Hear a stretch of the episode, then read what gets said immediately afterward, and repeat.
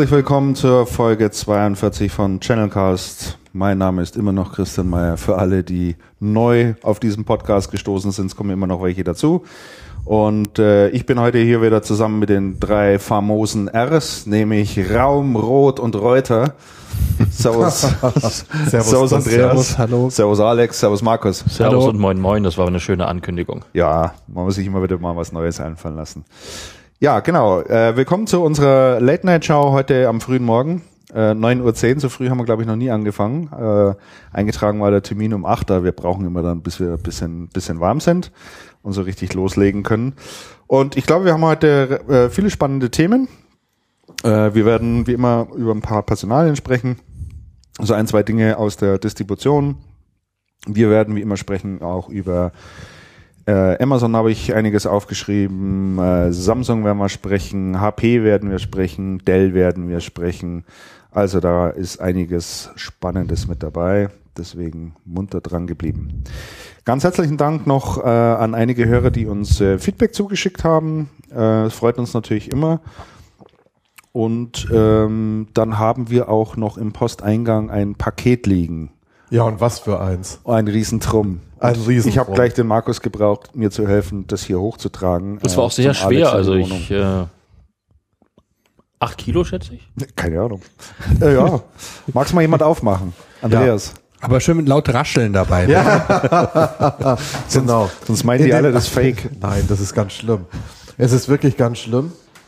In dem Paket sind drei Dosen und ein Zettel. Ich schau mal erst auf den Zettel. Ein Gruß von Jörg Saalmann. Ach, schau. Jungs, schaut euch das Aha. an. Der Jörg, jawohl. Hier, Jörg bitteschön. schickt uns Oh, 150 weiße Mäuse. Weil es neulich, wo der mal da war, nichts mehr gegeben hat. Richtig, da hat er schon er Was mein Favorit ist 50, 150 Stück Colaflaschen Ja, das sind auch meine Lieblinge. Die esse ich auch sehr gerne. und Ei, 150 Haribo Cola Schlangen. Oh, die Schlangen sind gut. Ja. Müsste, Markus, ich gebe die Schlangen Ja, mal danke. direkt auf die andere Seite rüber. aber nicht alle auf einmal. Kann man denn noch sprechen, wenn man eine Schlange im Mund hat? Kann man mit Schlange im Mund sprechen? Etwas schlängelnd. also das sind äh, insgesamt äh, zweimal 1,05 Kilo und einmal 1,2 Kilo. Also da sind wir bei, bei 3,221 Kilo. Ah, Da habe ich ja nicht schlecht geschätzt. Ja, hast du gut geschätzt mit Ja. 8 Kilo. Ja. Also, komm, ja, ja, passt schon. Nee, ganz herzlichen Dank, Jörg. Vielen Dank. Ähm, ich glaube, da sind wir jetzt zumindest für die nächsten 60 Minuten äh, haben wir ausreichend Ja. was zu ausreichend was zu essen. Genau, gibt es sonst noch irgendwas zur letzten Sendung? War noch irgendwas? Ich bin gerade im überlegen. Ich glaube, ich glaube nicht. Ich glaube nicht. Äh, dann fangen wir doch an mit aktuellem und äh, Personalien.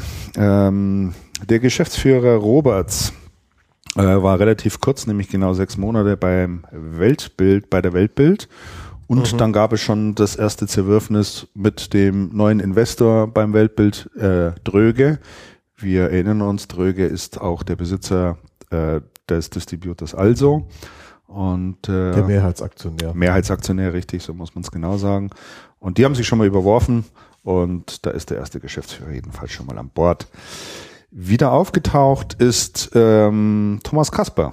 Wer erinnert sich an den? Wer kann ein bisschen was zu seiner Historie sagen? Der war ja von, äh, er war lange bei Also. Genau, Und dann kam Straubing er von Straubing. noch, ja, ja. ne? Dann kam er zu Techdata, hat da zuletzt das Broadline-Geschäft geleitet. Richtig. Der Michael Dressen hat ihn geholt. Ja. War ja auch alte, alte Also-Kollegen.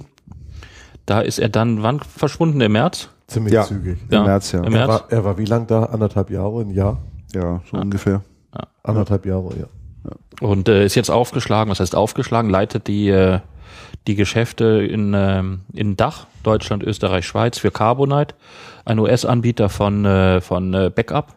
Cloud-Backup-Lösungen. In äh, USA, glaube ich, schon recht. Ich habe den Umsatz auch irgendwo mal mal gesehen, irgendwie über 100, glaube ich. Kann ich aber noch mal genau nachgucken. In, äh, hier in dem Dachraum noch, glaube ich, gar nicht präsent richtig. Sprich, er baut, die. Gesch- er baut die Geschäfte gerade auf. Ne? Ja. Und, äh, wird ein Team in München zusammengestellt. Ja.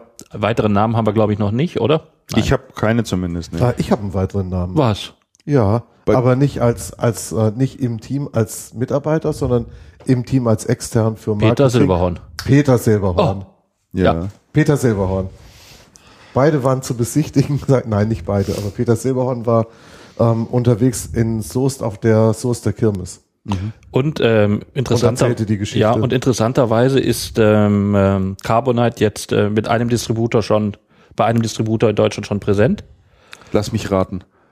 Bei Also? Hey, woher weißt du das? Ah, das weiß ich, kam mir irgendwie so. Da, da schließt sich der Kreis. Die sind auf dem äh, neuen äh, Marktplatz von, äh, von Also, der demnächst startet, der gerade im Pilotbetrieb ist. Mhm. Da ist Carbonite schon, schon drauf. Da sind noch nicht viele Hersteller drauf, aber Carbonite Ja. ist einer von denen. Die sind ja in der Beta-Phase. Ja. Genau. Also Carbonite äh, ist ein Anbieter von, von Backup-Lösungen, Hybrid-Lösungen in der Regel, also ein Teil der Daten, nicht ein Teil. Die Daten gehen einmal in die Cloud und äh, also äh, dann einmal noch äh, intern werden sie irgendwo gesichert auf entsprechenden äh, Speichergeräten. Carbonite hat äh, ist in der Branche einen ganz guten Ruf, also es ist eine richtig gute Software und ähm, ich glaube, die sich mit dem Thema beschäftigen, die kennen Carbonite wahrscheinlich auch als, als einen der Anbieter. Und äh, wie in vielen Bereichen, nachdem auch hier sehr viel in die Cloud reingeht, ähm, merken diese Unternehmen doch, dass sie mit den normalen Vertriebskanälen und mit dem normalen Marketing, was sie über, was sie dann in der Regel fast nur online machen, ähm, meistens nicht weit kommen und stellen dann Personal ein. Ähm, so zum Beispiel auch, ähm, äh, was mir jetzt zu Ohren gekommen ist, dass auch ein Unternehmen wie Dropbox jetzt hier in Deutschland eine Dependance aufbaut.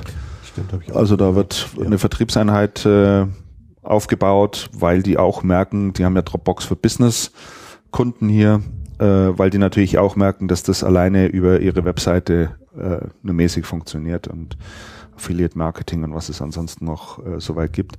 Aber du brauchst halt schon jemanden, der in die Unternehmen dann auch reingeht und sagt, ähm, guten Tag, ich bin von der Firma Dropbox, äh, brauchen Sie nicht eine. Und Was- was- dann werden die wahrscheinlich ja sagen, ja, nee, nee, brauchen wir nicht, brauchen wir nicht. Aber, äh, Aber ich glaube, haben wir- haben wir schon. Ein super, Haben wir schon. ein super Ansatzpunkt. Ja, genau. Ich wollte gerade sagen, das ist doch eigentlich ein super Ansatz, weil wenn, wenn, wenn du mal, denke ich, in so Unternehmen reinleuchtest, da hat, ich möchte nicht wissen, wie viele Leute eine Dropbox am Start haben. Und dann hat's doch so ein Vertriebsmann eigentlich relativ einfach, indem er sagt, naja, nachdem doch eh jeder schon eine hat, lassen Sie uns doch eine fürs Unternehmen machen, dann können die Leute ihr Zeug da Dann reinwerfen. kann man es dann, dann geregelt machen. dann kann man das irgendwie ein bisschen geregelt machen und nicht jeder hat so ein Ding am Start. Und äh, so viel ich weiß, ist ja auch eine der neueren Funktionen von der Dropbox, äh, also auch von der Business Dropbox, dass man das teilen kann zwischen privat und, und geschäftlich, also dass man es sowohl als auch nutzen kann. also ich habe sogar eine, ich benutze sie aber nie. Ich benutze relativ viel. Also ich Mir ist sie zugelaufen. Ja, mir auch. Irgendwer wollte damit arbeiten. Ja, ja, genau. Irgendwelche Irgendwas machst du Kunden doch auch mal. Aber ich selber Zack. benutze es nicht äh, proaktiv, wie man so schön sagt, sondern bin eher so passiv, ne? Ja. Man schickt mir Bilder mal über Dropbox Mhm. oder, aber, Also ich konnte es schlicht nicht vermeiden. ja. also ich habe relativ viel drin liegen, aber so 8 Gigabyte habe ich schon drin äh, rumliegen. Aber ich habe damals ähm, eifrig an dem Programm mitgemacht, als die an den Start gegangen sind und man jeden Kunden, den man empfohlen hat oder jeden Nutzer, den man empfohlen hat und der sich dann die Dropbox installiert hat, äh, da hatte man noch zusätzliche 500 Megabyte äh, bekommen. Und da bin ich dann so langsam hochgewandert. Wie viel hast du? Ich glaube 14 oder 15 Gigabyte habe ich frei. Das reicht. Das also ordentlich. Fotos oder sowas lege ich da auch nicht auf. Die, da hat mir jemand erzählt, auch über die Dropbox, den, den Deutschlandstart. Und der meinte, dieses amerikanische Management, was die haben, hätte sich mit der Situation in Deutschland, was so Privacy angeht, Datenschutz oder die Frage, wo liegen die Daten, überhaupt nicht beschäftigt. Ja. Das wird sie aber mal gar kein Stück interessieren. Stelle ich mir sehr herausfordernd für, für den, für den deutschen Geschäftsführer, den zukünftigen vor, wenn der halt versucht, hier die, sich an die Gesetze zu halten und drüben schießen sie ihm immer quer. Und Ja. wie er sich da, wie er sich da durchlaviert. Ja. Bin ich echt mal sehr gespannt, ob das was wird. Ja, das ist natürlich schon, äh, schon äh, eine Geschichte, die man irgendwie in Ordnung bringen muss. Aber ich meine, denke den meisten Leuten ist, ist, ist klar, wenn sie was in die Dropbox legen, dann äh, Das ist öffentlich. das, so ist gut, quasi wenn wie öffentlich. Wenn man es vor die, Straße, Ja, vor die also, Haustür legt. Ja, ist, Ähm, ist ich so. kann da anmerken, es gibt, ähm, ähm, nur weil wir jetzt die ganze Zeit über Dropbox sprechen, dass wir auch, dass ich auch eine Alternative genannt habe. Also da gibt es ja inzwischen einige Wettbewerbsprodukte, Box ja sowieso. Copy.com. Okay, Und, ich auch, ja. ja, und da kriegt man äh, 50 Gigabyte. äh, gleich, wenn man da anfängt. Also insofern, Ja, ich glaube, Speicher ist heute nicht mehr das Problem. Ich meine, wenn du, wenn du Office 365 Kunde bist, da hast du ja das OneDrive am Start mit unbegrenzt Speicher. Äh, dann gibt's ja vom äh, .com, ähm, äh, wie heißt er nochmal, Kim.com, Kim Schmitz, der hat ja nach wie vor sein Unternehmen am Start da, äh, Megasync. Oder Mega heißen sie, glaube ich, nur, ne? Wer gibt Mega. Denn seine Daten? Da hast du auch irgendwie 50 Gigabyte. Das ist ja sehr vertrauenerregend. Also ich glaube, da Speicher zu bekommen, das ist heute, heute nicht mehr das große Problem. Ich Nein. glaube, Box ist auch nahezu unbegrenzt. Du kriegst ja bei, du kriegst ja bei ähm, Yahoo, also bei Flickr, kriegst du ein Terabyte. Ein Terabyte, ja. Das stimmt. Komplett wahnsinnig. Ja. Dann haben wir noch ähm, einen alten Bekannten aus der Distribution, Distributionsszene. Da kannst du ein bisschen was darüber erzählen, glaube ich, Markus. Und zwar ist das der Volker Schwellenberg, der ja ähm, lange Zeit bei Actebis war und dann kurze Zeit nach äh, dem Merge also und Actebis von Bord gegangen ist. Genau, der war bei NT Plus. NT war dann bei NT Plus, um genau zu sein, richtig, Tochterunternehmen und ist dann in die Modebranche gegangen, kurz danach und hat äh, sich mit einem eigenen Unternehmen versucht, ich glaube mit einem Partner zusammen, Ja, mit dem, mit dem ähm, Mark Beck. Mark Beck, richtig? Mark Beck von, oh, der hatte eine Distribution am Bodensee. Ja, das Unternehmen hieß Blackadder Genau, und die Edda AG. ist aber, glaube ich, nie so richtig äh, abgegangen. Ne? Ich habe das völlig aus den Augen verloren. Der war ja eine Zeit lang auf Facebook und so wahnsinns aktiv. Aber ich habe es echt aus den Augen verloren. Ja, und dann wurde es plötzlich sehr ruhig. Aber Volker Schwe- Volker Schwellenberg ist wieder aufgetaucht, sagst du. Ja, ähm, eine recht komplizierte Geschichte am frühen Morgen. Und zwar, da hatte die äh, im, im Juni hatte die Enruns hatte da Insolvenz äh, beantragt. Das ist ähm, Was ist denn Enruns? Enruns war mal vor, ich glaube, 10, 12 Jahren war das als Netzwerksystemhaus gegründet worden und war jetzt die praktisch die, wenn ich es richtig äh, im Blick habe, die Dachholding und darunter war ein Firmengeflecht, deswegen ist es recht kompliziert aus mehreren Distributoren und Systemhäusern. Also drüber die Enruns AG, die hat Insolvenz angemeldet und darunter waren ähm, Töchter, ein AV-Distributor, VTech, das ging durch die Medien, äh, noch ein Disti, ähm, Bicontech und zwei Systemhäuser, Vidco und Enruns Professional.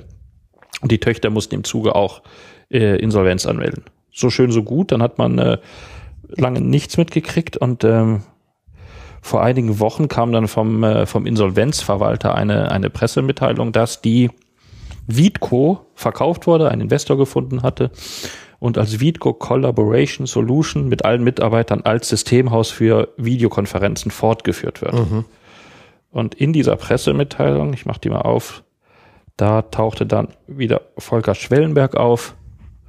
Der wird da zitiert und zwar ist der Geschäftsführer dieser besagten Vidco, die jetzt fortgeführt wird, die im Zuge der Insolvenz der Mutter auch Insolvenz angemeldet hat, jetzt einen äh, Investor gefunden hat. Und da wird er zitiert als äh, Vidco-Geschäftsführer. Also da die fortgeführt wird, die Gesellschaft, ist er da nach wie vor, nehme ich an, als äh, Geschäftsführer der Vidco tätig. Systemhausgeschäftsführer. Ja, und ist ja auch nicht weit weg von dem, vom alten äh, nein. Geschäftsbereich. Ist nach wie vor Telekommunikation, Videoconferencing. Aber das ging an, ging irgendwie vorbei, ne? Also es hat, äh, hat man gar nicht so mitgekriegt, wer da ist die- dieser Pressemitteilung vom Insolvenzberater, Verwalter auf, aufgetaucht. Richtig, ja. Mhm. Ja, genau. Also in der Branche geht irgendwie doch keiner verloren, ne?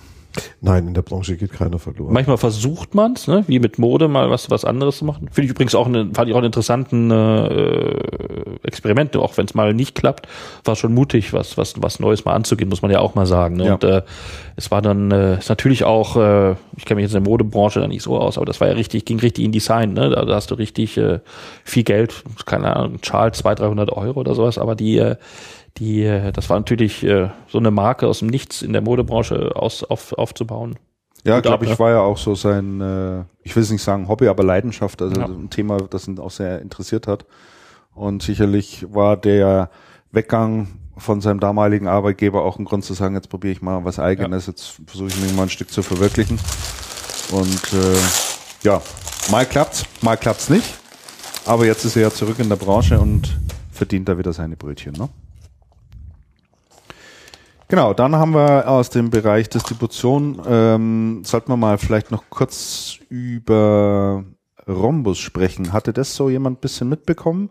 Die Rhombus-Geschichte war doch irre kompliziert. Die ist irre Und kompliziert. wir haben ja. da im Sommer schon mal drüber gesprochen und gesagt, Donnerwetter, das ist aber kompliziert und genau. wir wissen eigentlich nicht so richtig, was geht. Man aber die weiß, sind ja schon wieder pleite. Oder Bei, naja, zum, zum wiederholten Mal ist ein Rhombus pleite gegangen. bei Ja, Insolvenzen wo- wird es aber manchmal kompliziert, ne? Ja, ja. Seltsamerweise. Ja, ja, Da werden dann die. GmbHs verlegt und äh, neue Geschäftsführer reingezogen. Das war ja auch bei Rhombus, ne? Also ja, Ja. also im, im, im, im Sommer oder im Juli, glaube ich, war es, äh, hatten wir darüber gesprochen und da war der ist ein Teil von Rhombus, nämlich das Distributionsgeschäft von Rhombus, in die Insolvenz gegangen. Und ähm, Dann wurden doch, dann wurden doch auch Teile übertragen. da wurden Teile übertragen, da wurde angeblich ist ja die äh, Lebensgefährtin da auch mit drin, die als Geschäftsführerin war und da wurde hin und her gewechselt. Dann wurde der Firmensitz äh, verlegt von zwei Dörfer weiter, von Ja. Büren nach, ich weiß nicht, irgendwo hin. Also alles ganz komisch. Da ist viel in der Branche drüber diskutiert worden. Ich habe keine handfesten Fakten, aber es wird überall wird gemunkelt, ähm, dass da ja ich muss da vorsichtig sein mit dem, was ich sage, aber ähm, viel Mysteriöses war da irgendwie mit dabei, sagen wir es mal so. Ja, ja, es Ja. Gibt, vielleicht hast du deinen Firmensitz ja einfach mal so verlegt, vergrößern, ne? dass das zufällig mit der Insolvenz, nein. Ganz genau. Und äh, jetzt äh, vor wenigen Tagen äh, und da auch vielen Dank an den äh, Tipp eines Channelcast-Hörers, der uns das auf Facebook oder mir auf Facebook geschrieben hatte. Ähm, und der hatte das entdeckt auf einer Webseite, in denen Insolvenzen gemeldet werden. Jetzt ist auch die Technologiefabrik GmbH. Das ist sozusagen der ähm, Die PC-Bude. die PC, genau, die PC-Bude ähm, hat jetzt auch Insolvenz angemeldet und äh, der Kollege Weiler hat äh, gestern mit dem Geschäftsführer auch noch telefoniert. Das ist der Herr Roth. Ähm, schreibt sich auch wie du, Alex. R-O-T-H. Nicht Auch noch telefoniert und ja, also äh, es wird jetzt wieder so ges- dargestellt, es sei im Prinzip sei ja alles im grünen Bereich, weil es sei eine A, eine geplante Insolvenz. Eine Planinsolvenz. Eine Planinsolvenz. Was ist eine Planinsolvenz, Christian? Das hat mir der Armin auch nicht erklären können. Und der Herr Roth hat es wiederum dem Herrn Weiler auch nicht so richtig erklären können. Aber es ist also jedenfalls eine Planinsolvenz. Man ist geplant in die Insolvenz gegangen. Ja, Planinsolvenz natürlich deswegen, weil einem das natürlich äh, etliche Handlungsspielräume ermöglicht. Du kannst deine Leute rausschmeißen, ähm, du kannst äh, Teile deines Unternehmens oder veräußern, du kannst Sachen dicht machen und hast natürlich ein bisschen mehr, mehr Handlungsspielraum. Aber der Herr Roth hat gesagt, am Montag, am Montag bereits ähm, sind dann die letzten Aufräumarbeiten sozusagen vorüber und dann kommt der Investor. Und der Investor wird dann also äh, Rhombus ja, übernehmen, sich einbringen, wie auch immer. Und Was? Äh, da sind wir mal ganz gespannt. Ja, hat er gesagt. Ich finde das schon, ich finde das, schon- ich finde das, ich finde das, ich finde das schon ganz schön erstaunlich. Ja, also da sind wir jetzt mal auch äh, sehr gespannt. Äh, im am- Ostwestfälischen geht ja richtig was. am- Ja, also äh, da, hat- da hat natürlich der eine oder andere sofort gemuckt, ja, es kann ja nur Wortmann sein, ne, die ja auch da oben in der Gegend sitzen. Aber warum? Äh, Ah, Aber Siegbert, das macht in meinen Augen ehrlich Naja. gesagt relativ wenig Sinn. Also auch die Produkte, ähm, die bei der Rhombus zu finden sind, da, äh, es sticht jetzt nichts irgendwie heraus, wo man sagt, äh, darauf hat der Markt gewartet. Das sind Notebooks, das sind Workstations, das sind ein paar Server, das ist alles ganz kann der Wortmann auch. Das kann der auch alles, ja. Also, ähm, aber gut, wir lassen uns mal überraschen. Am Montag äh, wird wahrscheinlich irgendwie mal Pressemitteilung rauskommen oder ähnliches und wir werden dann wissen, wer ganz groß bei Rhombus einsteigt. ich finde das so erstaunlich. Ist, da, ist da eigentlich der, der Costales noch? Das kann ich dir Habe ich ein bisschen aus den nicht Augen sagen. Ja, verloren. das weiß ich auch nicht. Weil der Andreas Costales war ja mal Marketingleiter bei ähm, ähm, Actebis Peacock Mhm. lange Zeit und ist dann zu Rhombus gewechselt. Ah ja. Der Seifert war doch da auch mal. Ja, Ach, wir müssen mal ein bisschen nach Ostwestfalen telefonieren. ja, genau. Das klingt doch nach einer spannenden Geschichte. Ja, ich glaube, dass da viel Spannendes dahinter steckt. Man muss da nur mal so ein, zwei Insider finden, die sich da auch ein bisschen auskennen und das alles Ja, die Lust haben mitverfolgen. auszupacken. Ja. Christian, ich muss jetzt ganz kurz einmal ähm, rein bei den bei den ähm, Da haben, wir was, Personalien. da haben wir was vergessen. Ja. haben wir, haben wir vergessen. Ich habe hab nämlich HP, ich habe nämlich gerade nachgeblättert. Ja. Sagst du? Sag du, ich sag heute nix. Ich muss über HP nachher noch was sagen, das wird schwierig. Ich hole mir unterdessen noch ein Brot. Das waren ja, ähm, bei HP gab es einige Umstrukturierungen im Vertrieb, Ja. die auch etwas äh, durchaus komplexere Art waren. Ne? Warum gab es, warum, Richtig. warum gab es Umstrukturierung? Das im ist eine Vertrieb? interessante Frage. Dazu sagt natürlich keiner so richtig was. Aha. Aber haben wir Thesen dazu? Wobei war die ein oder andere, oder? Eine These, es ist, äh, es ist in Amerika so. Ja. In Amerika hat man es ausprobiert. Wir sollten vielleicht mal sagen, was. Ach ja, was? Erklärt, Ähm, mal. Erklärt mal die Hörer ein bisschen auf, damit die mal es geht, hier ein ähm, bisschen den Kontext es herstellen. geht zum einen um die, die PPS-Sparte, also PCs, PPS und Druck? Ja, genau. PCs und Drucker sind da drin, ne? Und die gingen bislang gegen die mit einer äh, Vertriebsmannschaft äh, an die Großkunden. Und dann haben sie natürlich dann auch sukzessive Partner eingeschaltet, ne? aber ein, eine Vertriebsmannschaft an die Großkunden. Und künftig gibt es da zwei, natürlich für PCs und Drucker. Also eine geht für PCs an Start, eine für Drucker. Und der äh, bisherige Channel-Verantwortliche, der Thomas Bayer, der m, macht den Großkundenvertrieb für den, äh, für den äh, PC-Bereich und Hartmut Husemann für, den, äh, für die Drucklösungen. Also zwei Mannschaften gehen an Start. Laut HP kann man damit mehr Großkunden gewinnen. Also sa sagen wir mal so. Der, der Tom Bayer kommt ja ursprünglich, also Tom Bayer geht ja in Dahin, er wieder zurück, wo er herkommt, ja. herkommt. Der war bei, äh, bei Computing, im Bereich Computing, war der Direktvertriebsleiter. Und der macht exakt wieder dieses.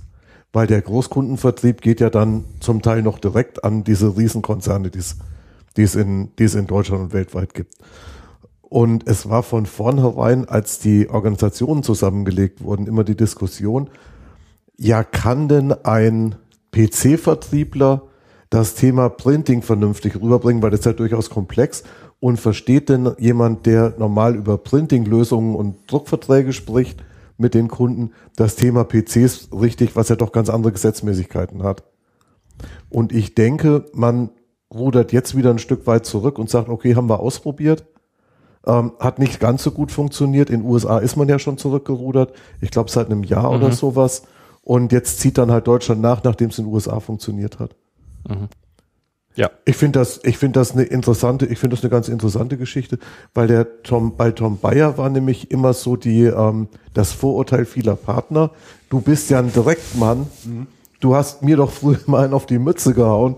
Und warum soll ich denn heute glauben, dass du mir nichts Böses willst? Das hat er zwar, das hat er zwar zum großen Teil ausräumen können, aber das ist natürlich auch keine einfache Bürde, die du mit ranschleppst, wenn du zum Partner kommst und der erstmal sagt, hey, du. Stehst dich- immer unter Generalverdacht. dich kenne dich kenn ich noch von früher. Genau. Also ich finde der, ich finde der Schritt macht durchaus, macht durchaus Sinn. Der in der EG, den, da weiß ich aber nicht Ja, so den finde ich auch, ja, da ist der, der bisherige, ich habe die Positionen getauscht, der, ähm, der bisherige Leiter des indirekten Vertriebs, der Aaron Precht, der übernimmt jetzt ähm, lokale Kundensegmente und äh, Ulrich Seibold wird sein Nachfolger. Interessant finde ich noch bei der PPS, HP wäre nicht HP, wenn man sich nicht noch beeilt zu sagen, dass das keine negativen äh, Auswirkungen auf den Channel hat. Also auch nach dieser Umstrukturierung mit den zwei Vertriebsteams soll der Channel 80 Prozent am PPS-Gesamtumsatz in Deutschland nach wie vor äh, beitragen. Das nehme ich Ihnen auch ab, weil ja der ähm, Direktvertrieb auch verprovisioniert wird nach Channel-Umsatz. Das heißt, wenn ich, ähm, was weiß ich, einen Kunden direkt betreue, was eine Siemens oder sowas, und im Projekt ein Partner auch aktiv ist, dann wird der Partnerumsatz mir als Direktvertriebler auch als Umsatz angerechnet. Das heißt, ich werde dafür belohnt, wenn ich die Partner reinhole, weil es mir Idee. dann den Job ja ein Stück weit einfacher macht, weil ich dann sage, okay, Partner, du kannst was, ich vertraue dir, mach mal und wenn irgendwo, wenn es irgendwo klemmt und, und dann kriegt man was dafür. Das war meines Erachtens hat das Dell damals äh, äh, gemacht, eingeführt auch schon, ähm, um sich überhaupt damals, als sie die das Dell- Partnergeschäft aufgebaut haben, das war genau das also, Konzept. also die, bei Dell war ja der Direktvertrieb so wahnsinnig Ja. stark und du musst den Leuten ja irgendwas an die Hand geben, dass die morgen irgendwie anders agieren und nicht mehr die Händler als ihre Feinde betrachten. und das, Dell- und das Dell- geht Dell immer ja am besten. Mit, Dell ist ja als reiner Direktvertriebs Deswegen hatten sie es ja besonders schwer Direktvertrieb Ja, sicher. gemacht. Ja. Ja, und äh, haben sich aber auch mit solchen, Schnitt. ja, haben sich mit solchen Konzepten Hatten auch einen guten, guten Channel Manager am Start damals, die Dell, der, ähm, oh, wenn mir jetzt der Name jetzt noch einfällt. Thomas, der ist jetzt Thomas Bleker ist Thomas der Bleker, Ak- richtig, Ak- ganz aktuell, genau, ne? der jetzt auf Europaebene, der ist aufgestiegen. Ja. Und äh, ja, der hatte da am Anfang überhaupt keinen leichten Stand. Also es war klar, ich meine, die wurden ja angefeindet wie, wie nochmal was. Und alle, alle Partner haben geschrieben. Ja, es war aber auch zum gehen Großteil, bloß vom Acker es war her. zum Großteil aber auch doch berechtigt. Ja, natürlich. Also wenn, wenn ich, ich habe mit mehreren Partnern gesprochen, dann sagen die, ich habe beim Kunden für einen Kunden einen Preis angefragt Mhm. und, und den Tag drauf hatte der Kunde den Preis direkt von Dell, den, den besseren Preis direkt von Dell auf dem Tisch. Mhm. Und das kann ja wohl gar nicht sein. Aber und da um- ist Dell auch über Landesgrenzen hinweg aktiv gewesen. Um nochmal, um, um noch mal auf HP zurückzukommen, das soll nichts, diese Umstrukturierung mit dem, mit der künftigen Aufspaltung in äh, Enterprise und Inc. zu tun haben, ne? Das ist natürlich das Gerücht, was sofort nahe liegt. Ja, aber es also was, was sofort es- nahe die, liegt. die, ist. die äh, HP selbst sagt, es hat nichts damit zu tun. Ich sehe es jetzt auch nicht so, was das damit zu tun haben soll. Irgendwann, irgendwann gibt es hier in Deutschland auch eine, eine Enterprise und eine Inc. Da weiß man noch nicht, ähm, äh, wann, wann, wann das äh, soweit sein soll. Und dann gibt es einen Inc-Chef und einen, und einen äh, Enterprise-Chef. Und da liegen die Besetzungen ja auch schon, schon recht nahe, ne? Also da, da, steht, da steht ja alles fest. Die, die Befürchtungen sind natürlich jetzt, ah, jetzt trennen sie im Vertrieb plötzlich wieder zwischen Druckern und PCs und wahrscheinlich haut Inc. dann das Druckergeschäft oder das PC-Geschäft weiter, wenn die mal auseinandergezogen sind. Aber das halte ich auch Nein. für, da habe ich jetzt mehrfach gehört, aber das halte ich auch für komisch, das glaube ich nicht. Ich glaube, das hat einfach was mit fachlich zu Und tun. in Amerika war das ja, wie du gerade gesagt hast, schon vor einem Jahr, also lange vor der Aufspaltung. Die wird man, gut, vielleicht war die da schon irgendwann am Köcheln mal oder in der Planung, aber äh, seit, wie gesagt, seit einem Jahr schon. Ne? Und die Aufspaltung ist ja jetzt seit, seit einem Monat. Es, ähm, den, den, den, äh, die andere Geschichte, da komme ich gerade nochmal drauf zurück, die verstehe ich auch nicht so richtig. Also warum man den Gesamtvertriebschef Aaron Brecht jetzt auf, ähm, auf direkte Kundenbetreuung setzt und den Uli Seibold praktisch auf dieselbe, auf dieselbe Ebene hieft und dann aus einer Vertriebsorganisation irgendwie zwei macht. Habe ich nicht, habe ich nicht wirklich verstanden. Das heißt, der Seibold macht jetzt alles, was indirekt ist, eigenverantwortlich und Brecht macht alles, was Kunden, Mittelstand und so ist, auch eigenverantwortlich. Okay, der ähm, Kunden, der Endkunden-Mittelstandsvertrieb arbeitet sehr eng mit dem Channel. Das ist ja Channel-Geschäft und die arbeiten zu, beziehungsweise die, die schauen, dass sie kooperieren, aber ich weiß nicht, wa- warum die Aufteilung so ist.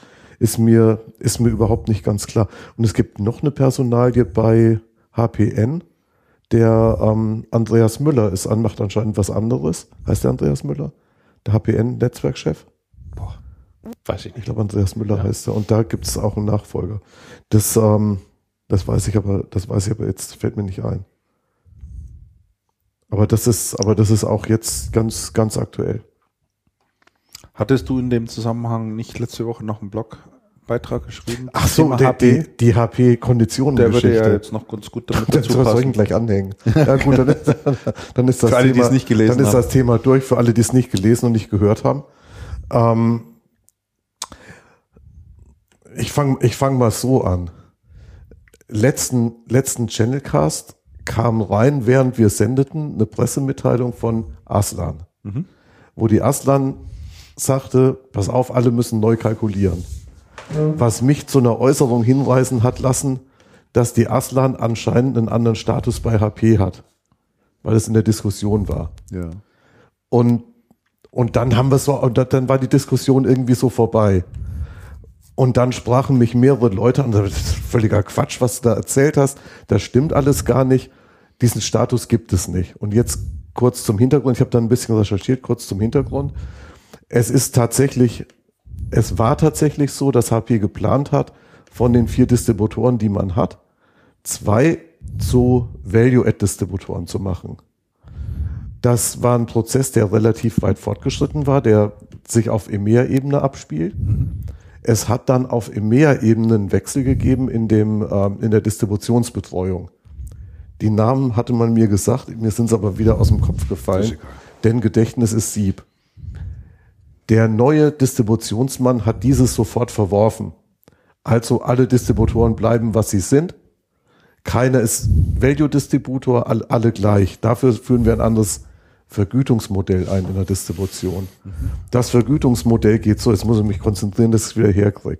Das Vergütungsmodell funktioniert so.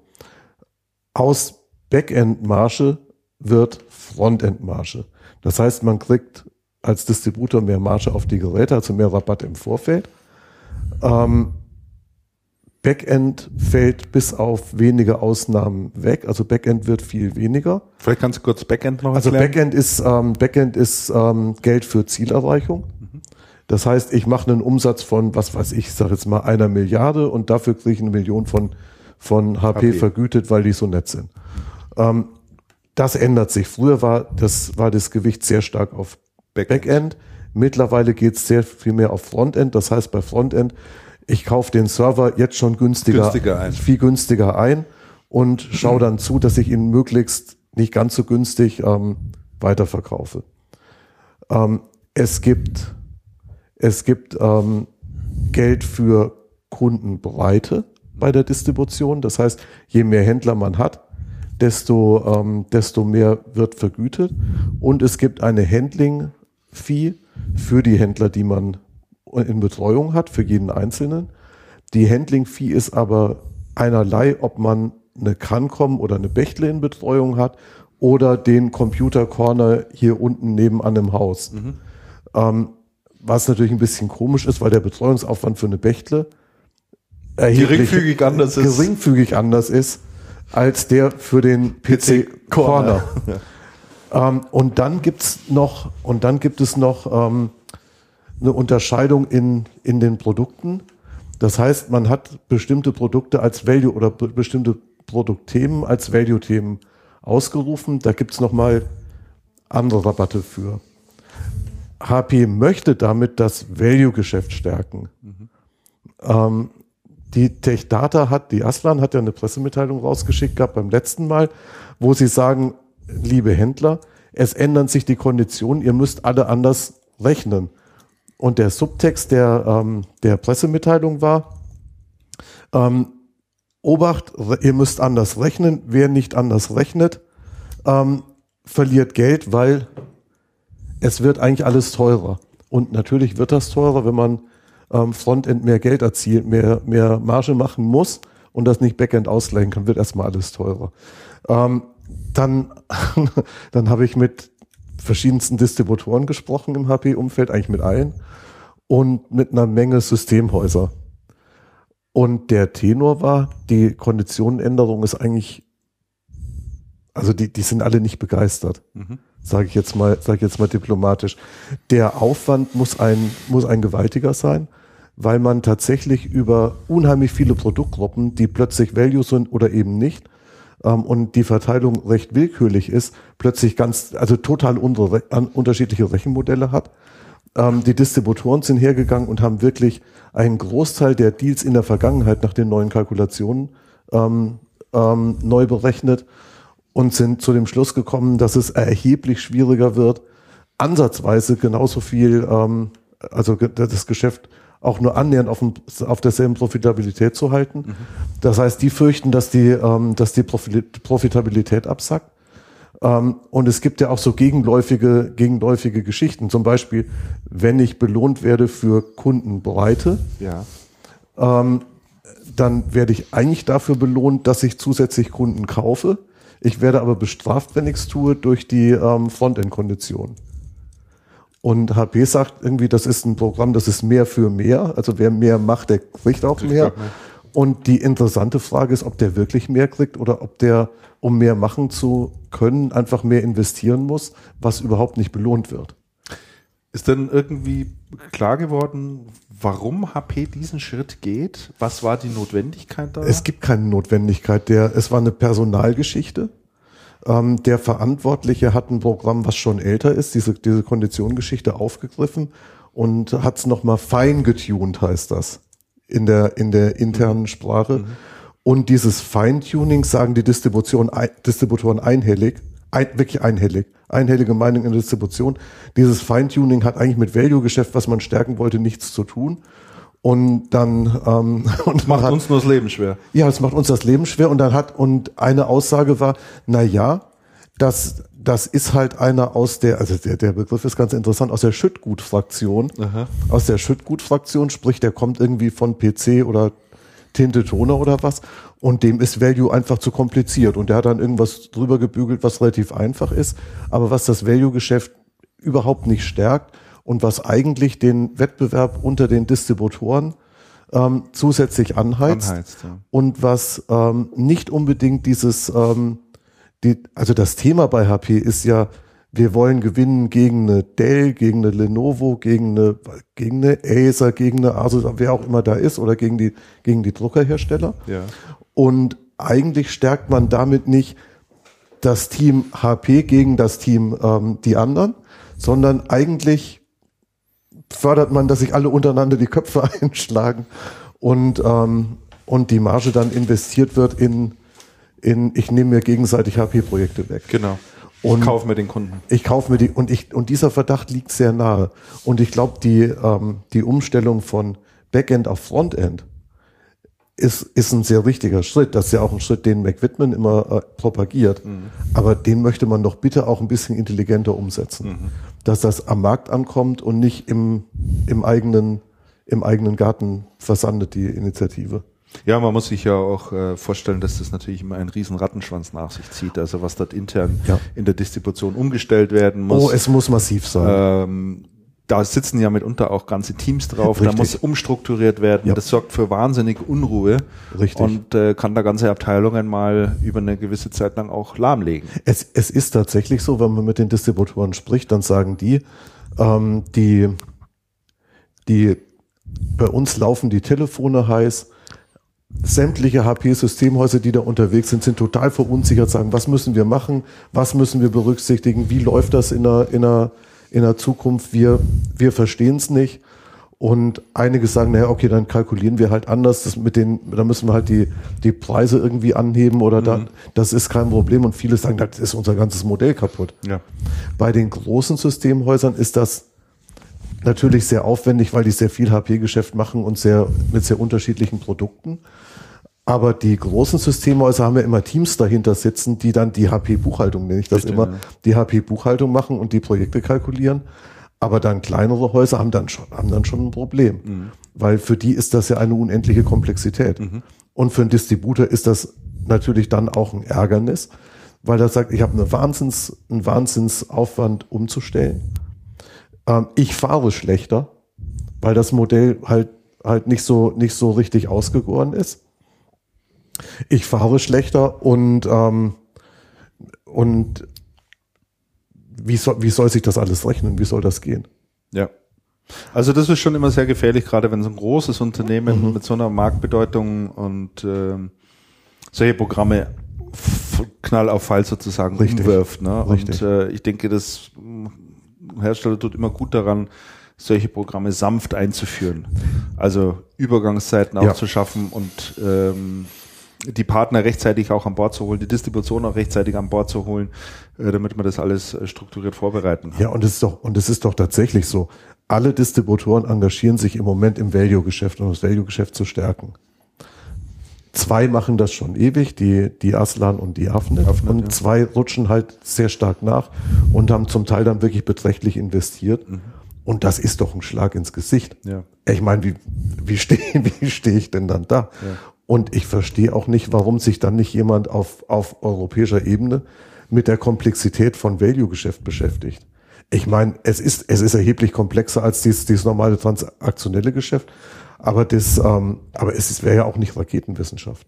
Und dann setze ich mich mit den Menschen halt mal hin und sage, okay, so sieht der Plan aus, sagt mal was und Genau. und dann, aber das, es geht nicht, es geht nicht mit, sondern es geht gegeneinander und es ist anscheinend auch so, dass Deutschland selbst bei der, äh, bei diesen Entscheidungen, also so gut wie kein Mitspracherecht hat. Die können zwar was sagen, aber ob das dann gehört wird oder nicht, die setzen dann halt um. Ja, klar. Und wenn man bei HP nachfragt, dann sagt HP, naja, also so viel hat sich ja nun gar nicht geändert. Okay, schwer geschönte, schwer geschönte Darstellung. Und, und die sagen, klar, die brauchen jetzt alle, bis sich das einspielt, aber irgendwann spielt sich's ein und es stirbt keiner dabei und ja, ja. Macht sich schon ein bisschen einfach, ne? Ja, das ist aber schon, schon einfach. Aber was, auf der anderen, was will ich als deutscher HPler denn dazu sagen? Ja. Ja, du bist ja nur ausführendes Organ. Ich bin ausführendes du, Organ. hast ja, du hast ja keinerlei Einfluss darauf, Es äh, ist, ähm, was dort gemacht wird. Es ist schon, es ist schon wirklich, ist schon wirklich schwierig. Mhm. Genau, dann haben wir das Thema nämlich auch mal. Und ich habe jetzt zum Thema HP, genau an dem Anschluss, habe ich noch einen interessanten Spruch. Ich war neulich auf einer Veranstaltung, auf der Menno Harms, ihr kennt ihn noch, auf der Menno Harms einen Vortrag gehalten hat. Das war Das war eine, Jetzt sitzt jetzt im Aufsichtsrat. sitzt von jetzt im HP Aufsichtsrat von. HP, Aufsichtsratsvorsitzender HP Deutschland. War lange Zeit dort. war lange Zeit da Geschäftsführer. Geschäftsführer ähm, und ist topfit, topfit, also Menno Harms in blendender Laune, sehr guter Verfassung, ähm, hat zu, hat zu HP-Partnern gesprochen und hatte dann, und hatte dann auch gesagt, wo sieht er denn heute die Gefahren des Geschäfts, die es da gibt. Und dann hat er eine Geschichte erzählt von früher, hat er gesagt, naja, früher haben wir viel produziert, das in den Markt gekübelt und ähm, dann, je mehr wir produziert haben, desto mehr Druck war drauf. Dann hat der Markt das irgendwie schon aufnehmen müssen. Dürfte man heute nicht mehr so machen, auf gar keinen Fall. Das war die eine interessante Geschichte, weil so sieht es heute im PC-Markt ein bisschen aus, allerdings nicht bei HP. Und ähm, die andere, auf die ich aber jetzt raus wollte, hat, er hat gesagt, ne, es gäbe da so eine, so eine Arbeitsteilung, die wäre nicht so richtig gut und die hätte zu tun mit den internationalen Zentralen der Unternehmen und den Landesniederlassungen. Und dann sagt er, es gibt ja diesen Spruch, think global, act local. Sagt er, der Spruch ist super und viele haben den dann tatsächlich, ähm, tatsächlich so eingeatmet und praktizieren das so, dass man nach Möglichkeit lokal auch nicht mehr denken sollte. Das heißt, think global, global denkt und lokal hat das auszuführen und nicht, Lenkt nur. und nicht, und nicht drüber nachzudenken. So schon ein bisschen Systemkritik. Und ja, der Menno Harms hat da einen sehr klaren Blick drauf. Also er hat auch die Souveränität, das rüberzubringen. Der, ähm, der- Mann ist eine, das ist eine tolle Erscheinung. Das ist wirklich eine tolle Persönlichkeit, hat eine Wahnsinnsausstrahlung und sagt er, und also das ist, das ist gar, das beobachte ich immer öfter, sagt er, und das ist total schlecht. Das darf man nicht ein, da, da muss man ändern. Ja. Sehr klare Worte. Ja. Passen ganz schön in diesen Kontext, obwohl er sich darauf nicht bezogen hat. Alex, hast du denn äh, da irgendwie was mitbekommen? Äh, Cancom ist ja auch ein großer HP-Partner. Oder Ist, äh, ist da irgendwie was im Gespräch? Nee, ich weiß nur, dass, äh, dass die mit Cancom, ähm, alles was ich zu HP und Cancom weiß, ist, dass man jetzt ganz groß äh, zusammen, das hat jetzt weniger mit den Themen zu tun, die du gerade angesprochen hast, aber dass man jetzt einige große Projekte vorhat, nämlich zum einen ähm, das Ende von Windows Server 2000 und Ach, Drei? Windows Server 2003. 2003, genau, das ist eine der großen Geschichten. Ja. Und zum anderen plant man eine große ähm, Drucker ähm, äh, Kampagnenunternehmen Mittelstand, also große Attacke. Ink in the Office. Ja. Aber ähm, also vor allem ist dieses äh, Windows Server 2003 steht jetzt ganz groß im Raum auch für HP in den nächsten. Ich glaube, das wird ein recht interessantes Thema werden. XP war ja schon dann doch noch ein richtig massives Thema, XP-Ablösung. Ich glaube, Windows Server 2003 wird auch ordentlich. Okay. Dann ähm, können wir ja mal weitermachen im Programm sozusagen. Ne? Distribution hatten wir noch den, äh, die Also, wollten wir noch drüber reden, oder? Ja, das sollten wir, ja, das Ja, sollten wir tun. erzähl. Wir waren ja in Soest auf Kirmes, da gab es ja ein paar Announcements. Also klar. Andreas und, und äh, ich, wir waren da auf der, auf Genau. der Kirmes, ne? Haben wieder nette, nette Getränke getrunken und äh, Frösche katapultiert. Das ist ja eine große Kirmes, für alle, die das vielleicht nicht wissen, äh, wenn man nicht in Soest ist, die größte Altstadtkirmes Europas. Also es ist nicht so Ja. wie, wie auf anderen kleineren Städten, dass da so ein Rummelplatz ist, ne, sondern Mhm. äh, die Fahrgeschäfte und die Getränkegeschäfte sind äh, durch die, in den ganzen Gassen verteilt. Du gehst durch die Fußgängerzone und in jeder Ecke ist dann irgendwie ein Bütchen. Ist sehr schön, wenn man mit dieser Gondel direkt vom Wohnzimmer am Marktplatz direkt vor so einem Wohnzimmerfenster entlang fährt in einem Meter Abstand.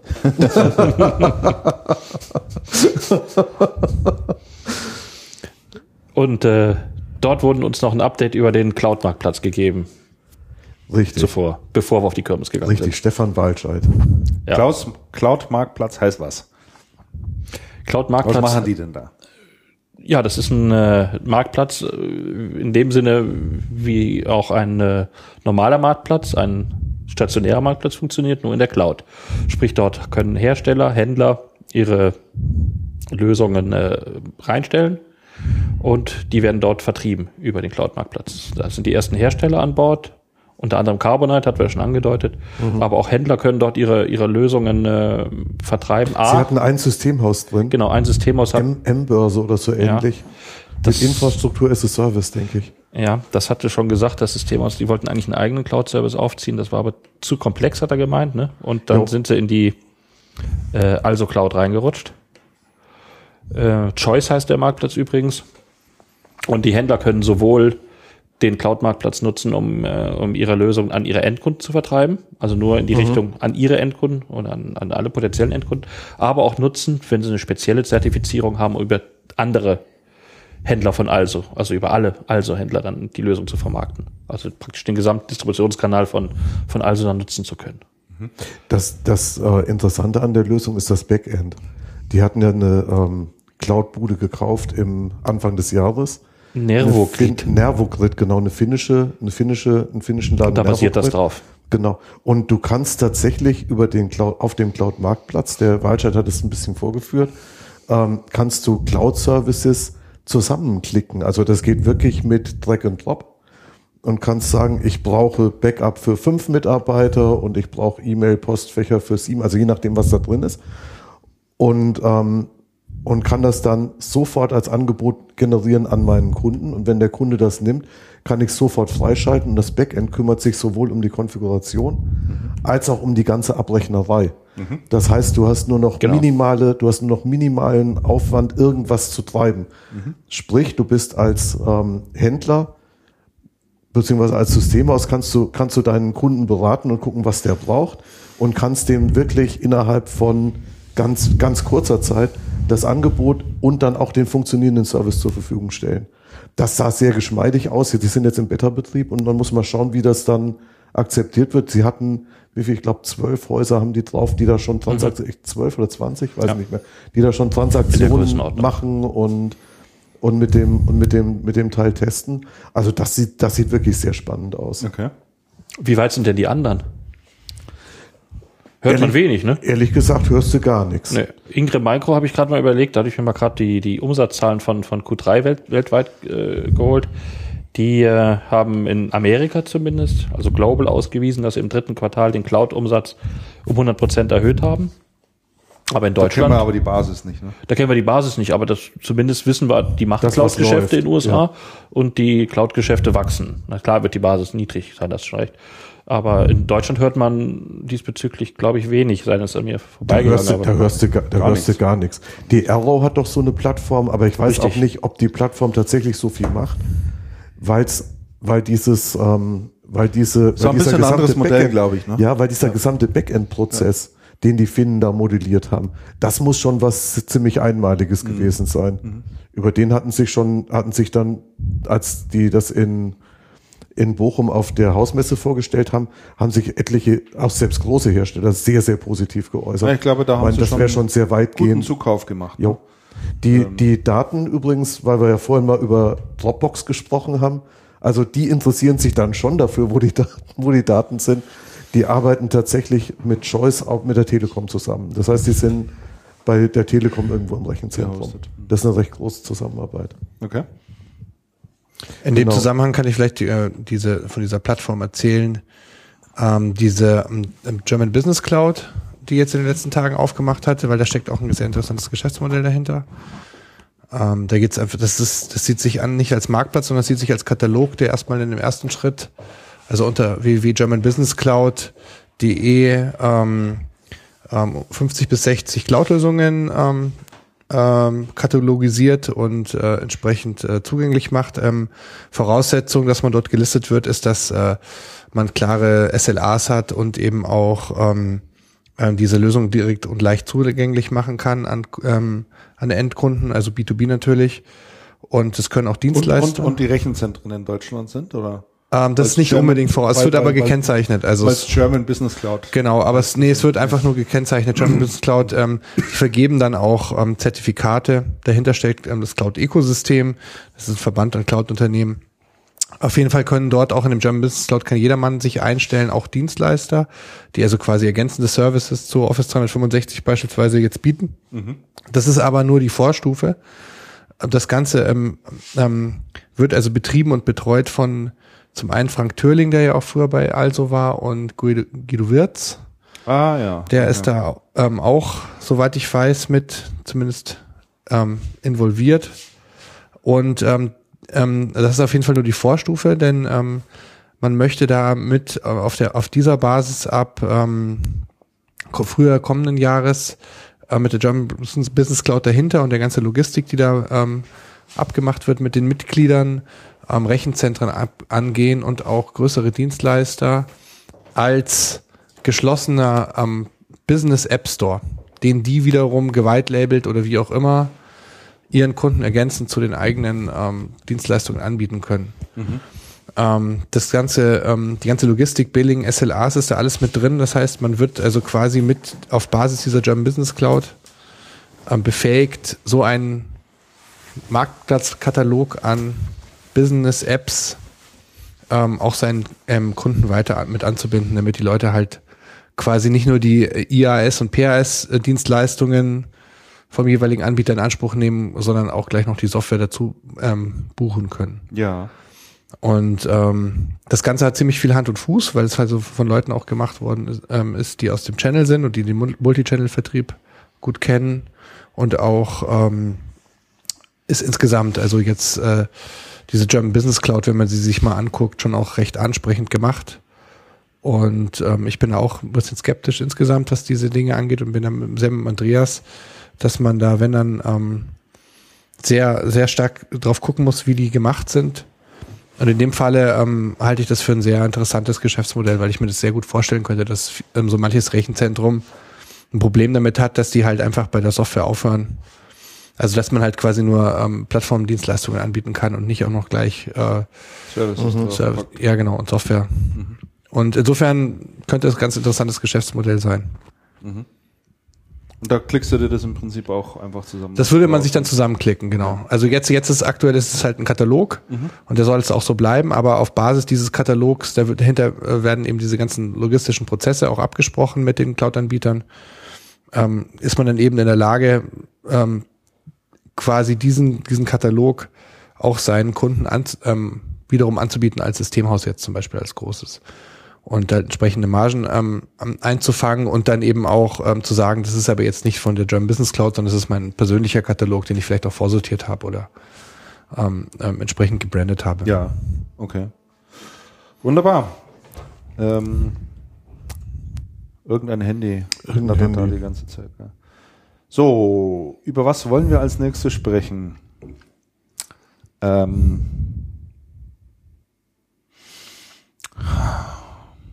was ich ja interessant fand, war, dass sich seit langer, langer Zeit äh, Tolino mal zu Wort gemeldet hat.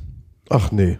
Tolino, wir erinnern uns, ist äh, Anbieter von E-Book-Readern, quasi das Pendant oder das Gegenstück, der Gegenentwurf, der deutsche Gegenentwurf, um es noch genauer zu sagen, zum Amazon Kindle. Ähm, und die hatten ähm, hier eine Pressemitteilung rausgegeben, in dem sie gesagt haben, dass wir oder dass sie äh, Amazon Kindle erstmals überholt hätten. Ähm, man muss dazu sagen, Tolino Überholt. ist ja ein Zusammenschluss ähm, mehrerer Anbieter, also oder ja, mehrere Anbieter sozusagen, die, die sich alle auf Tolino geeigert, ge, geeinigt haben. Und ähm, da ist ja Libri mit an Bord und, und, und und viele, viele andere, müssen wir jetzt nicht im Einzelnen durchgehen. Und da wurde also gesagt, dass im dritten Quartal 2014 mal erstmals Amazon im Verkauf von E-Book-Readern überholt hätte, was jetzt natürlich nach einer tollen äh, Erfolgsgeschichte sich anhört. Äh, ich habe mir dann aber sofort die Frage gestellt, woher kennen die bitte oder auch die GfK, die diesen, äh, diese Studie herausgebracht haben, äh, bitte die Absatzzahlen von Kindle äh, in Deutschland von Amazon? Also, weil es wird nicht ausgewiesen. Also äh, Amazon weiß, diese, immer- weiß, weiß, weiß diese Zahlen überhaupt nicht aus. Und die haben sich da einfach munter was, ja, und das kam dann letztlich auch raus. Also äh, hat sich dann jemand nochmal die Mühe gemacht, um dann nochmal ein bisschen, äh, bisschen genauer reinzuschauen. Und äh, dann merkt man dann doch, wie das alles so langsam dahin bröselt. ne? äh, also da hat man sich doch einiges schön gerechnet. Und äh, ob das jetzt tatsächlich so ist, ähm, ist also wirklich äh, extrem zweifelhaft. Ähm, weil da mit irgendwelchen Schätzungen zu arbeiten, die ja jeglicher jeglicher Basis sich entziehen, weil es einfach keine verlässlichen Zahlen darüber gibt, was Amazon in Deutschland absetzt. Wie will man den Amazon-Absatz auch schätzen? Wie will man den auch schätzen? Also die haben zwar angeblich hier irgendwie eine Umfrage gemacht unter irgendwelchen Kunden und so weiter, ne, aber äh, das ist halt alles schon irgendwie eine sehr zweifelhaftes Man Herangehen. müsste, in, man müsste in China mit dem, mit dem Produzenten sprechen, ja. wenn der was sagt. Der Apropos- wird Ja gut, wenn man wahrscheinlich den gut sagen, kennt. Apropos Amazon, äh, ich weiß nicht, ob ihr es mitgekriegt habt, das fand ich ganz interessant, äh, hat jetzt nichts mit dem Kindle zu tun, aber die, ähm, dass die Amazon äh, Web Services, das hat zumindest der AWS-Chef gesagt, der weltweite, dass die mal irgendwann, dass, oder dass es einige geben würde bei Amazon, die davon ausgehen, dass man mehr Umsatz mit äh, Cloud, sprich AWS künftig macht, als mit dem E-Tail-Geschäft. Ja, Das fand ich schon interessant, vor allen Dingen gerade heutzutage, jetzt ist es noch 70 Milliarden, schätzt man, äh, oder 70 Milliarden, das ausgewiesen ist, der ist der jährliche äh, Handelsumsatz. AWS veröffentlicht keine Zahlen, da wird vier, sagen einige, ne? Vier Milliarden. vier bis fünf Milliarden. Also ist da dieses noch, äh, ist da noch äh, ganz schön Luft nach oben, ne? Ja. Aber schon interessant und äh, auch interessant fand ich es in, in, in Deutschland, seitdem die das Rechenzentrum in, äh, in Frankfurt jetzt haben, wird ja auch richtig äh, mehr Gas gegeben, ne? Die suchen, äh, die wollen einen Channel aufbauen und ähm, gehen jetzt noch mehr in die Öffentlichkeit. Es war immer recht ruhig. Hatten, klar, die hatten ihre Nutzer hier auch und auch recht, recht viele schon.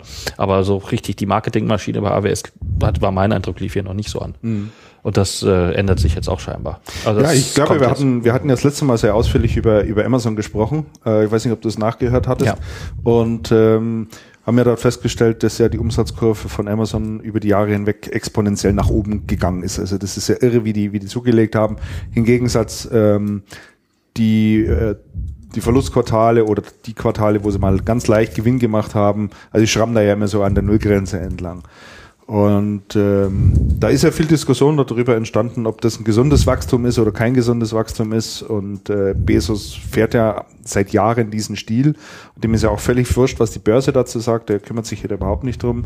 Und als ich das gelesen habe, Markus, ähm, fand ich auch eine ganz interessante Geschichte, weil Bezos weiß das natürlich. Also ich denke schon, dass er dieses ganze AWS-Geschäft natürlich ein Stück weit auch noch mit ins Kalkül zieht, äh, weil perspektivisch gesehen wird ihm das ganz schön was einbringen. Weil das ist wirklich Servicegeschäft mit wieder, äh, ständig wiederkehrendem Geld, was reinkommt in die Kasse, wo er sich nicht großartig drum, drum kümmern muss. Aber es ist halt über Jahre hinweg zunächst mal ein Invest, äh, Rechenzentren aufbauen, die Services an den Start bringen und so weiter und so fort. Aber die sind ja da unbestritten wirklich extrem gut unterwegs. Also auch Top-Services, die die anbieten, das suchst du überall anders. Und ähm, von daher ist das tatsächlich nicht zu unterschätzen. Es war ein ganz guter Hinweis von dem, dass der das mal so äh, auch, auch ein bisschen klar angesprochen hat. Ja. was, was man sich halt immer anschaut und das erklärt natürlich auch die, die Prognose, die schauen sich halt immer an, wie groß ist der IT-Markt. Und der IT-Markt ist ja beliebig groß und dann gucken sie, was ist unser Potenzial da drin. Beliebig. Ja, Beliebig. ja. So viele Bücher können, können die niemals verkaufen. Ja. Das, ich meine, das ist ja auch das Erschreckende.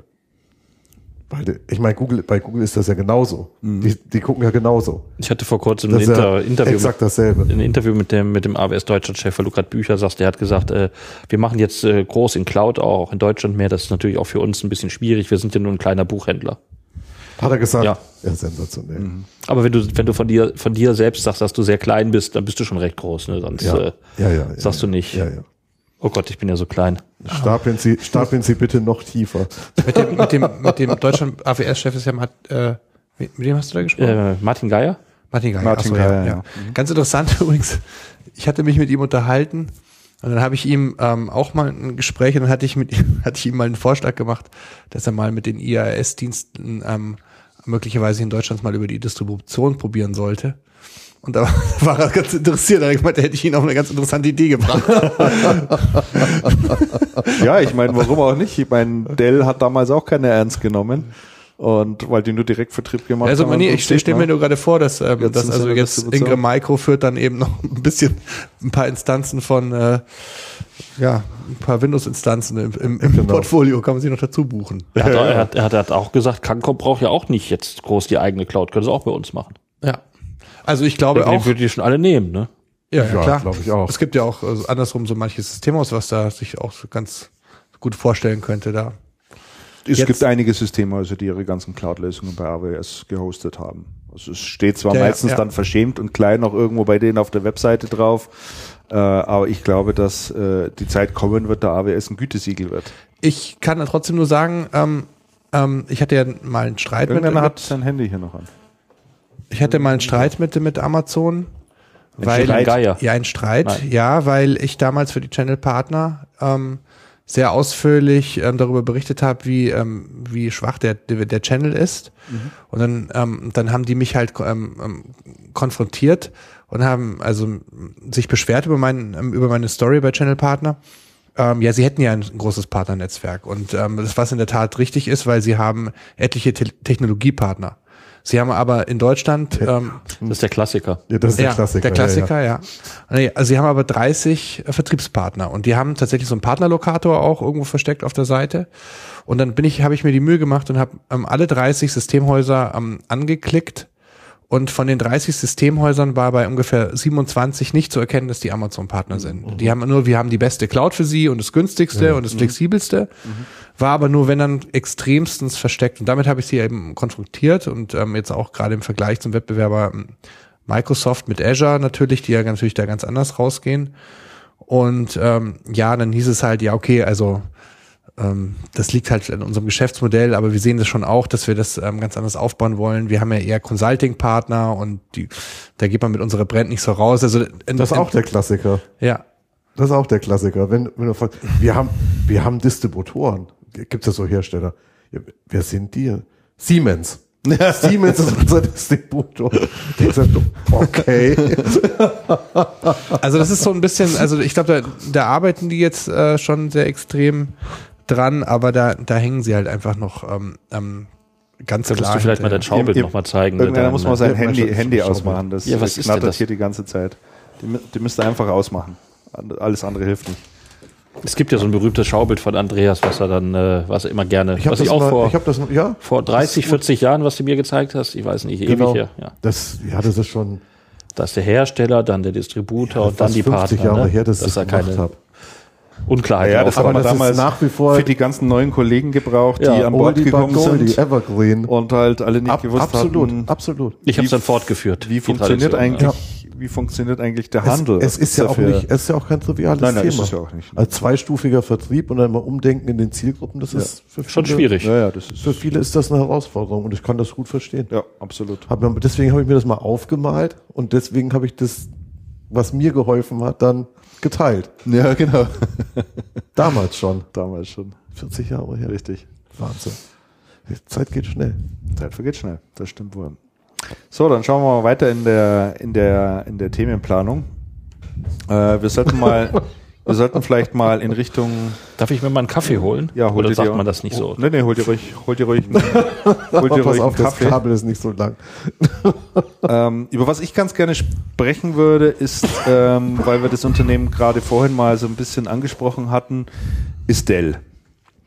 Ähm, und zwar deswegen, jetzt muss ich hier erstmal schnell eine Kapitelmarke setzen. So, zack. Geht das so Ähm, einfach Es inzwischen? geht so einfach, ein Klick und das wenn ich mein Ich bin ja echt ganz fasziniert, wie, wie einfach diese ganzen Softwaregeschichten hier geworden sind für die, für die Aufnahme. Ja, das stimmt. Ich Man schilder muss, das äh, mal. Ich sitze hier so. Man muss aber können. Man muss ja, das können. ich sitze ne? so, neben, ich sitz so neben Christian und schaue so sch- schräg, schräg quer ab auf sein Notebook. Und da passiert gar nicht so richtig viel. Das geht irgendwie so mit ganz minimal. Und früher hatten wir so ein großes Mischpult Richtig, hier ja. stehen. Und Ja. also Wahnsinn. ja, ja, So Unfassbar. ja, ja, ist alles schon deutlich Technischer Fortschritt geworden. ist äh, Obwohl das Mischpult was hergemacht hat. das Mischpult Ja, ja, hat echt was ja. hergemacht. Auf den Absolut. Fotos ist es ja, Ja. auch immer noch zu sehen. Gut. Ja, Da Ja, lebt es weiter. das lebt weiter. ja. Richtig.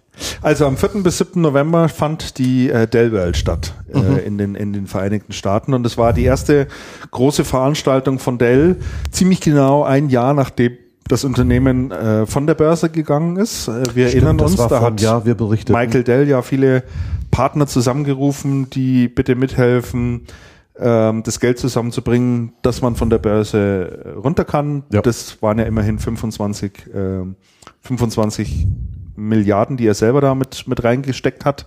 Er als Person und hatte dann natürlich viele andere Geldgeber auch noch gebraucht, aber ist jedenfalls ähm, erfolgreich gewesen. Damals hatte sich jeder an den Kopf gelangt, hat gesagt, der hat doch einen totalen Knall. Was macht denn der da eigentlich?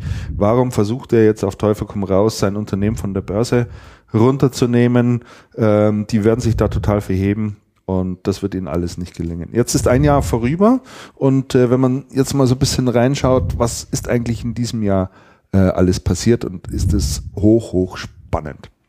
Also zum einen, Dell hat es geschafft, äh, binnen diesem einem Jahr seinen äh, Umsatz an äh, PCs äh, weltweit um äh, 10% zu steigern, was also in dem Markt schon eine beachtliche Leistung ist.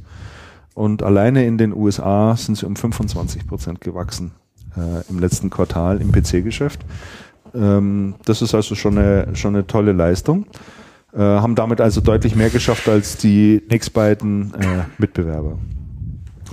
In der Zeit, in der andere Unternehmen wie beispielsweise IBM sein 486er Geschäft, Servergeschäft äh, verkauft an Lenovo, hat Dell nochmal massiv dort rein investiert in das Servergeschäft und auch dort sind sie sehr gut unterwegs und sind auch gewachsen. Und ähm, man kann jedenfalls feststellen, das war die einheilige, einhellige Meinung von Leuten, die auf der Dell-Welt gewesen sind und auch in der Berichterstattung, die man darüber gelesen hat, dass Dell dieses eine Jahr offensichtlich sehr, sehr gut getan hat. Man hat den Eindruck, dass Michael Dell ähm, es sehr wohl versteht, die Company oder Dell wieder dorthin zu bringen und all die Freiheiten, die er sich eingekauft hat, dadurch, dass er nicht mehr an der Börse ist. Und wir wissen, Unternehmen wie HP, wie massiv die unter Druck stehen und äh, mhm. das alles nicht machen müssen. Und da hat sich halt der Michael Dell auch hingestellt äh, auf die Bühne und hat er gesagt, der einzige, dem wir jetzt noch ähm, verpflichtet sind, ist der Kunde. Und äh, da sagt er natürlich etwas, was äh, was ich auf den ersten Blick so als lapidare, einfache Botschaft äh, anhören mag, aber da steckt schon sehr, sehr viel dahinter und er hat es dann auch begründet, wieso und weshalb und was sie dort vorhaben.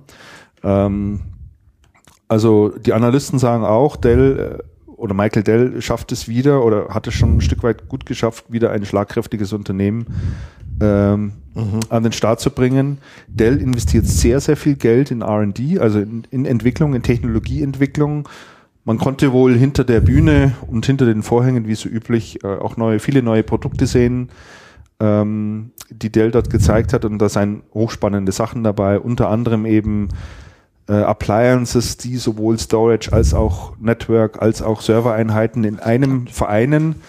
Ähm, Dell geht wohl sehr stark in Richtung Infrastrukturgeschäft. Mhm. Ähm, sie gehen sehr, sehr stark in Richtung Cloud, also Infrastruktur auch für Cloud-Dienste. Äh, weniger in dem Bereich, äh, wie es einige vermuten oder andere jetzt gehen, im Bereich Wearables und Smartphones und ähnliches. Dell hat beispielsweise kein Smartphone.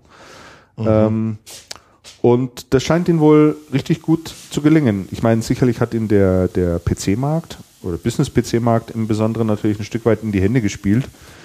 Aber sie haben auch gute Zukäufe gemacht mhm. im Softwarebereich, könntet gute Lösungen anbieten.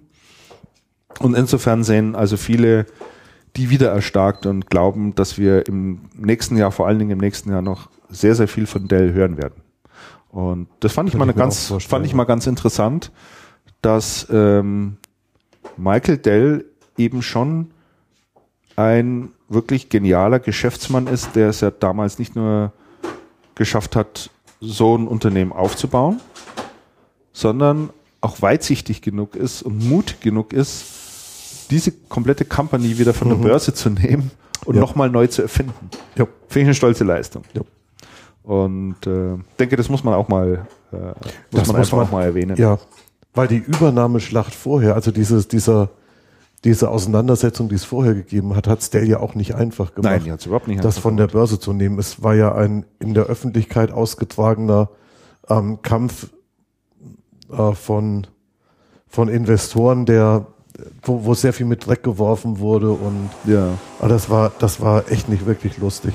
Wobei man auch sagen muss, im PC-Markt in Deutschland hat Dell im aktuellen Quartal laut IDC keinen Boden gut gemacht, mhm. sondern ist, ist wirklich stagniert, auf hohem Niveau, aber, aber ist, ähm, ist stagniert ja. und etliche andere haben zugelegt. Mhm. Auffällig finde ich auch noch bei Dell, seitdem sie von der Börse sind, dass sie das, das äh, hohe Lied des Channel schon deutlich lauter singen als Machen in den sie Vorjahren. Ne? Also ja, absolut. der Michael Dell redet ja fast nur noch über einen Channel. Rede Und, fast äh, nur über den ja. Channel, ja. Und auch das sind die Investitionen, die äh, jetzt geplant sind für das nächste Jahr in Richtung Channel, äh, sind dann nochmal deutlich angehoben Ja. worden. Da gehen ja jetzt, glaube ich, 125 Millionen Dollar, werden nur in Channel-Aktivitäten investiert. Und das ist schon äh, ein ordentlicher Posten. Die Hälfte des Umsatzes weltweit soll über einen Channel laufen. In, in Deutschland sogar haben sich sogar noch mehr vorgenommen, 60 Prozent. Ne? Ja. Also Wobei, wobei, was ja dann oft passiert. Und da muss man dann wirklich mal abwarten, wie es dann in den Zahlen am Ende rausgeht. Was ja oft passiert ist, wenn du Channel Shift machst, dann shiftest du Business, was du ohnehin machst, in den Channel aus verschiedensten Gründen und shiftest das zu den Partnern, weil du die Vertriebler anders provisionierst, weil die den Channel jetzt mit in die Projekte reinnehmen und, und, und. Also die interessante Frage ist, ähm, wenn das Business mal hin und her Also für die, geschiftet ist für die Hörer kurz, die im Hintergrund hören. die Kaffeemaschine das, von das ist die Alex, Kaffeemaschine, genau. Das ist die, Nespresso- Die Nespresso. Nespresso-Maschine, die hier rattert. Das ist nicht irgendwie der Presslufthammer. Okay, obwohl, hier Bau, obwohl hier Baustelle im Haus ist. Oder im Immer noch. Vordergebäude immer noch. genau. Ähm, also die, die interessante Frage wird ja dann sein, wenn wir damit durch sind. Das heißt, wenn sich das Geschäft sortiert hat und Mhm. direkt dann das ist, was nur noch direkt ist und bleibt und der Rest dann Channel ist, inwieweit der Channel dann den Impact hat und das Ding wirklich nach vorne bringt. vorne also bringt, wie ja. viel additionelles Geschäft entsteht. Das ist mal abzuwarten. Ich bin mal gespannt, wann das soweit ist. Im Moment ist man anscheinend noch am, am Sortieren und Shiften. Das ist bei anderen Herstellern ja auch schon passiert. Die ähm, Lex Mark, Druckerhersteller, hat vor, vor etlichen Jahren sehr viel Geschäft dann auch in die Distribution geschiftet. Das wird Ja. dann auch indirekt gegangen. Aber das ist ja kein neues Geschäft, das ist ja bestehendes Geschäft, was einfach anders abgewickelt wird. Ja. Also da muss man dann schauen, wie es wie es rausgeht. Allerdings die Entwicklung ist positiv. Ich hätte das im Leben nicht gedacht, dass Dale sich mal hinstellt und sagt, Channel über alles. Mhm. Wahnsinn. Früher haben wir Schimpfe gekriegt, wenn wir geschrieben haben, dass die über Partner gehen. Ne? Ja. Die hatten ja damals schon ein paar äh, Systemhäuser, die unter der Richtig, unterm das- Radar das gearbeitet unterm haben mit Radar. Dell, ne? ohne da mit einem Dell-Partner-Logo auf der Ja. Stirn rumzulaufen.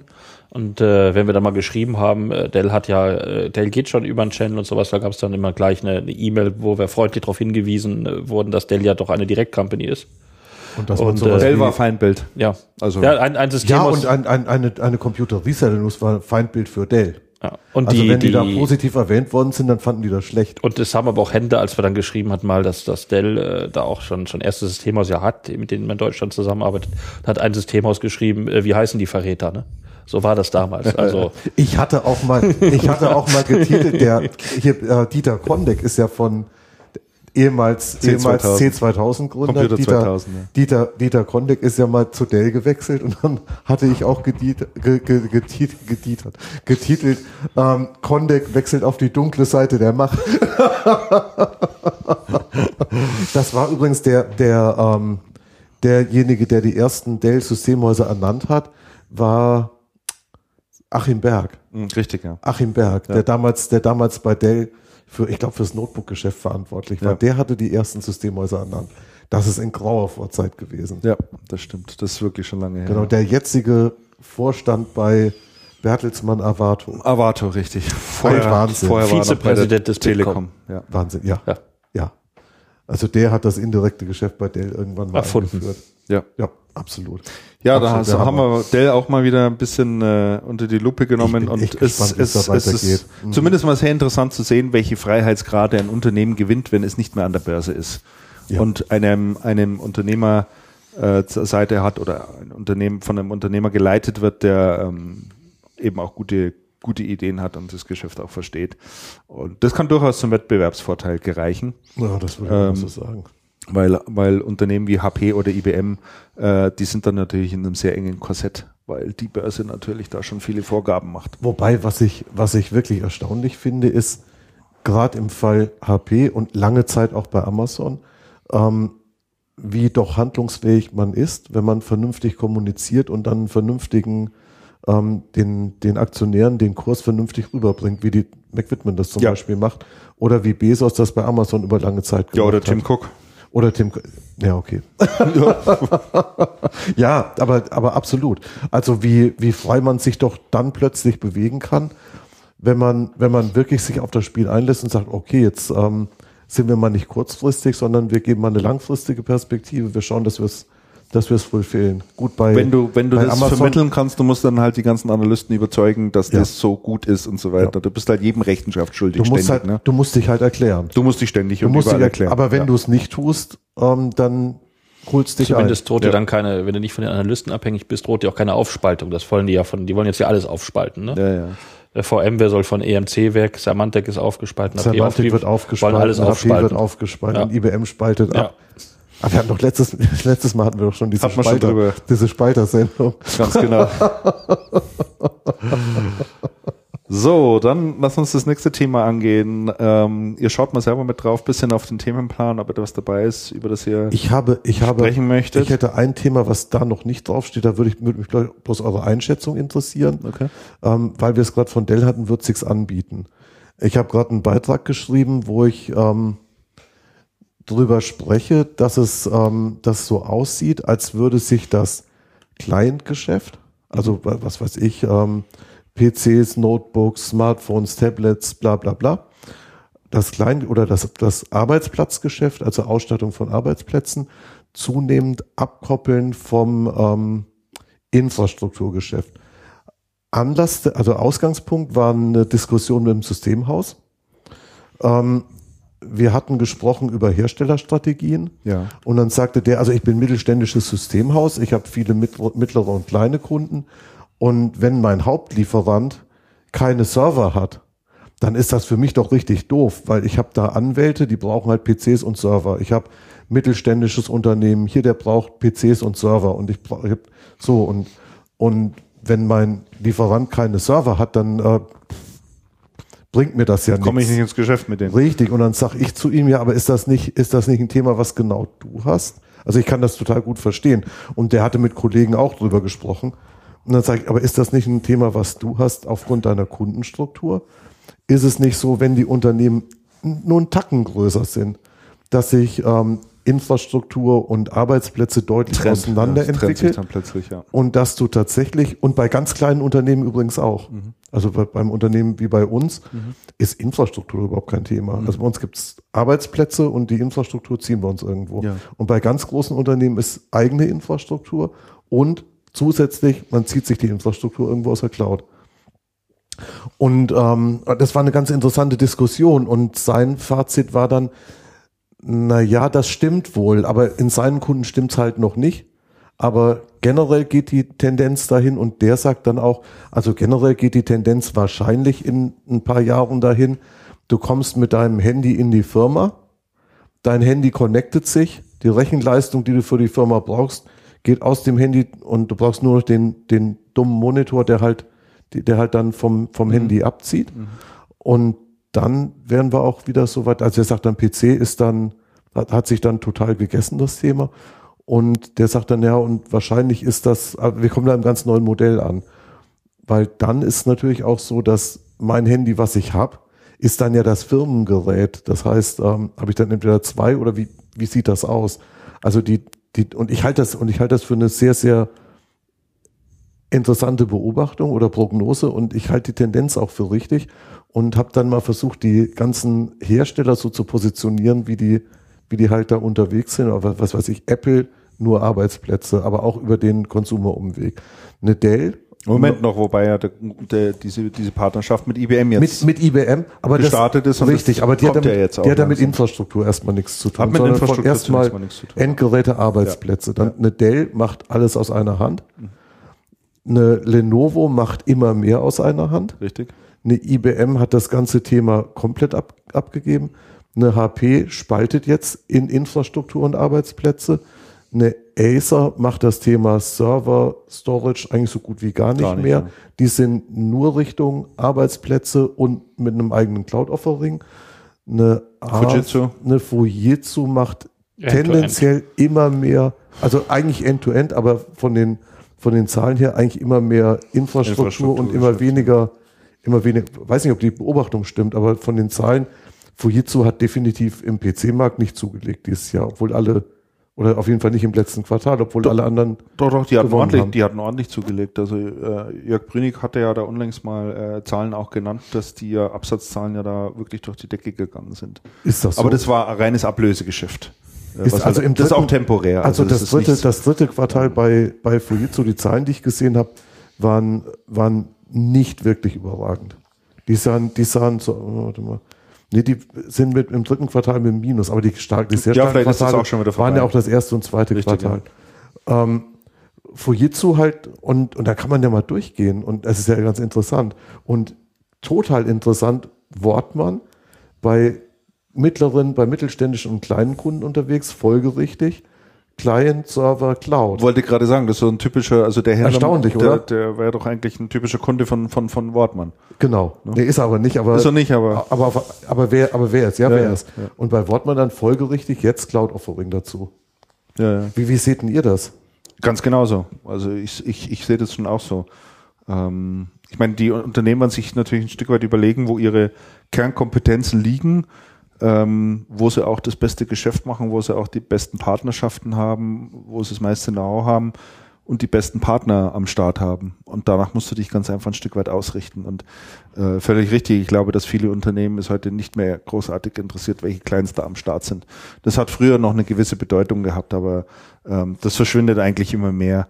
Übrigens einer der Gründe, warum, warum Dell versucht, da sehr viel wiederum zu machen. Also die, die, die nehmen, die sehen das wiederum als Chance und sagen, wir wollen mit ganz besonderen Produkten, mit ganz inno besonderen Innovationen, wollen wir uns genau da rein äh, setzen, weil alles andere total vergleichbar ist. Ja? Und wenn wir da aber mit, mit, mit Sachen ankommen, die so niemand andere im, Pro im Portfolio hat, können wir diese Nischen nutzen. Ja, ich sehe es ich sehe es auch so, aber ich glaube auch, dass das Client-Geschäft, warum es jetzt ein bisschen abkoppelt, liegt ja auch mit der Vielseitigkeit der, der Endgeräte der Clients zusammen. Du hast angesprochen, Bring Your Own Device.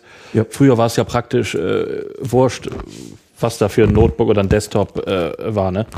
Was da für ein Logo draufklebte. Hat, Inzwischen äh, ist das nicht mehr so. Inzwischen ist das nicht mehr so. Ne? Die einen wollen ihren, die, die ein paar Kreative wollen mit dem Surface arbeiten, die anderen wollen dies Endgerät, die wollen ähm, 2 in 1 oder keine Ahnung. Da gibt es eine viel größere Auswahl und eine viel stärkere Differenzierung am Markt. Ne? Und, und spätestens seit sich das Chromebook auch noch neben dem iPad natürlich und den, äh, und den Windows-Systemen als, äh, als mobiles in den USA vor allem als mo mobiles Gerät, ähm, Arbeitsgerät durchgesetzt hat, Ja. ist der Markt komplett, äh, sag ich mal, nicht mehr jetzt eben diese alte Frage früher Apple oder Microsoft, sondern inzwischen ist das einfach Device. Also Chrome, ähm, ich kriege das immer wieder mit, äh, also ich höre das nur immer wieder, äh, wie stark äh, äh, Google halt Erfolge erzielen muss im, im USA in dem Geschäftskundenumfeld. Ich habe da noch nie ernsthaft Zahlen gesehen. Ich, ich lese das auch immer wieder. Ja. Hast du da mal irgendwo Zahlen gesehen Wenn oder ich bin, sowas? nicht, nein, aber ich, ich, ich lese es auch ständig. Ja, Du siehst das halt da, immer da, auf bin den ich, da Amazon, bin ich immer skeptisch. auf also, den Amazon Bestsellerlisten siehst du das immer. Die, die Chromebooks mit wirklich fünf Chromebooks und dann kommt erst das erste richtige Notebook. also ich habe noch nie Aber eins was- in der freien Natur gesehen. Das ist, du, bist, du bist ja auch nicht mehr in der, du bist ja auch nicht mehr in der Schule. Du bist doch nicht mehr in der freien Natur, dachte ich. In der Schule, in Ja. Schulen, in Schulen Schulen gibt's sind die viele. gut, gut äh, die sind vor allen Dingen, in Amerika ist das ein äh, primär ein Geschäft mit Bildungseinrichtungen, im Bildungssektor, dass die Schulen damit ausgerüstet werden. Aha, ne? Die sind günstig und da gibt es ja richtig dedizierte Vertriebsteams aus, aus Systemhäusern und Partnern, die auf den Bildungsbereich spezialisiert sind und das an die, an die Schulen verkaufen. Das ist äh, in Deutschland noch nicht so stark, aber da gibt es ja auch Initiativen, äh, zum Beispiel, das ist gerade angesprochen von Acer, die bestimmte äh, Schulen schon ausgerüstet äh, haben mit Chromebooks. Ähm, und das ist im, im Bildungsbereich primär, in den USA zumindest, wo die stark nachgefragt werden. Ich habe hier so eine Marktstudie gerade gefunden, ist ein Monat alt, in diesem Jahr 5,2 Millionen Chromebooks verkauft. 5,2 Millionen. Ja, also nicht viel, 79 Prozent mehr als Vorjahr, aber von den absoluten Stückzahlen halt auch noch nicht die Welt. Das Haupteinsatzgebiet der Geräte liegt im Bildungssektor. 85 Prozent der verkauften Chromebooks sind im Bildungsbereich. Okay. Ja, die ist, an Schulen ist, ist schon klar. Du hast ein Gerät, da kannst du nichts kaputt machen. Es sind keine wichtigen Alle- Daten alle, drauf. Es ist oder? nichts, es ist nichts drauf. Die Inhalte kommen, die Alles Inhalte ist in der kommen. Cloud. Du kannst übers Ist wird ständig Netzwerk, aktualisiert. genau, du kannst übers Netzwerk ähm, regulieren, was, was, was die, was die Kids da machen oder nicht. Und du hast einen Akku, der fast den ganzen Tag hält. Mhm. Also der hält einen Schultag. Ohne dass du irgendwas tun musst. Wenn das Ding absemmelt, dann startest du es neu, hast nichts verloren. Ja. Also die Vorteile liegen schon irgendwo auf der Hand. Aber nicht, so sind die Vorteile ja auch nicht nur für Schulen gegeben, sondern auch für die, für viele normale, mobile Leute, die viel, viel unterwegs sind, ne? Weil immer mehr ja, Cloud. aber, viel, aber viel unterwegs ist halt immer dann das Problem, hast du, hast du Empfang, hast Ja. du, Ja, hast du genug Bandbreite und in der Schule hast du das. Im Unternehmen hast du es ja auch nicht. Aber in der Schule hast du es per se nicht. Und in der Schule ist ja ein, ist ja ein, ähm, ein echter Benefit, wenn das, wenn das Notebook wenig kann. Im Unternehmen ist das natürlich ein Problem, weil die Leute dann rumnörgeln und sagen, ich will aber und ich muss und ich brauche hier Aber, Excel und ja. da. Aber in, in Schulen ist das ja ein, ist das ja ein Vorteil. Also Connectivity wäre mir ehrlich gesagt relativ wurscht dahingehend, weil Connectivity gibt's in der Regel immer irgendwo. Und die Momente, wo ich an einem Notebook arbeite, offline, also wirklich offline, weil, weil ich kein Netz zur Verfügung habe, aus welchen Gründen auch immer, das sind, also das, das ist so gering. Ja, ist so das, gering. das liegt aber daran, dass du, dass du in München wohnst und arbeitest. Wärst du in Fulda oder in Bad Hersfeld, Du selbst am Oder Flughafen sowas, in Paderborn weiß hatten nicht. wir drei Stunden gratis WLAN. du, Flughafen Paderborn ist sensationell aufgestellt. Ja, klar. das war schön. Wir hatten ein, das ist ein Riesenflughafen und wir waren da, glaube ich, zu viert drin. aber wenn zu du, viert. ja, aber sobald du, sobald du im Bahnhof Bad Hersfeld versuchst, irgendwas zu kriegen, glaube ich, wird das schwierig.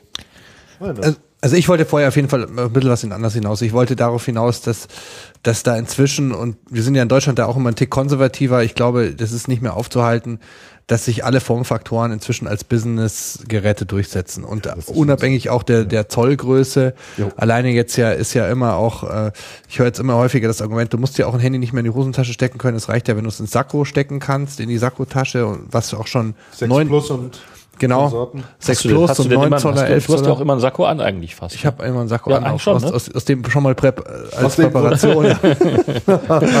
Jetzt kriegst dein Telefon nicht runter. mein, Sch- mein Schrank ist so ein bisschen wie bei Donald Duck, wo die ganze Zeit immer nur diese, äh, diese Matrosenanzüge sind. Also, die immer die gleichen. ähm, genau, also was ich auf jeden Fall sagen wollte ist, äh, ähm, das finde ich auch sehr erstaunlich, weil wir, wir haben noch über die Displaygrößen oder Gerätegrößen auch nicht gesprochen und da sehe ich auch, auch in Deutschland immer, immer mehr, ähm, äh, ja, ganz normale als business-taugliche Geräte äh, im Einsatz auch. Plötzlich werden äh, wird das große, das, das ähm, iPhone 6 wird, ähm, ich habe neulich mit jemandem gesprochen, der benutzt es jetzt statt dem iPad, also für die gleichen, für die gleichen Dinge. Ja. Und wenn wir wiederum dran denken, wie Ja, viel, ja. viel Sachen ein iPad kann, dann ähm, dann stellt Das sich halt die, ja bitte. Das war aber ursprünglich ja nicht so geplant, wenn ich da mal reingrätsche. Das war ja eigentlich geplant in der Originalvision, ne, dass du dann dein, äh, dein Notebook hast, dein Tablet, also dein iPad und dein iPhone. Ne? Ja. Aber weil die Leute ja immer jetzt alle diese Riesenteile haben wollen, äh, gibt es auch das große iPhone und das, das Tablet wird natürlich subsumiert. Ich mag's ja nicht. Ich habe immer noch das 4S, das ist, äh, weil auch, es in die Hosentasche stecken kannst. Echt? Und ich behandle das wie ein rohes Ei. Wenn das mal kaputt geht, habe ich auch das Riesending und ich trage nicht wie du immer Sakko.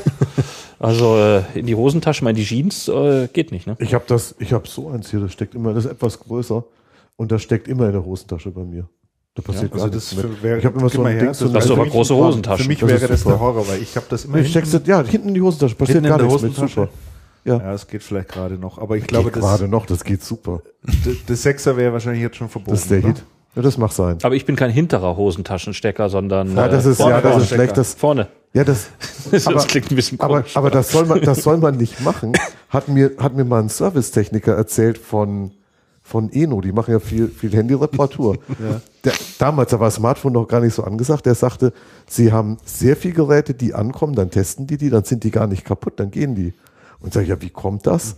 Und dann sagt er, na ja, die Leute haben das in der Hosentasche und zwar in der vorderen Hosentasche.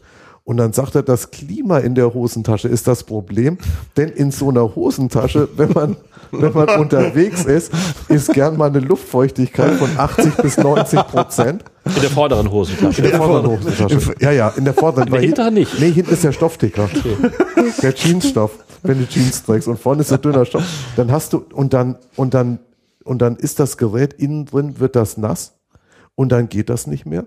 Und dann schalt, versuchen die Leute das anzu, geht nicht. Und dann schicken sie es ein und auf dem Postweg trocknet das irgendwann wieder, bis das da ist. Und dann haben sie schon gesagt, sie machen dann immer den Test und gucken, ob das feucht geworden ist. Und bei den, bei, bei total vielen Geräten ist das feucht geworden. Und deswegen soll man das nicht vorne in der Hosentasche tragen, weil, also es geht da nicht, es geht nicht kaputt. Man muss halt wieder trocknen lassen.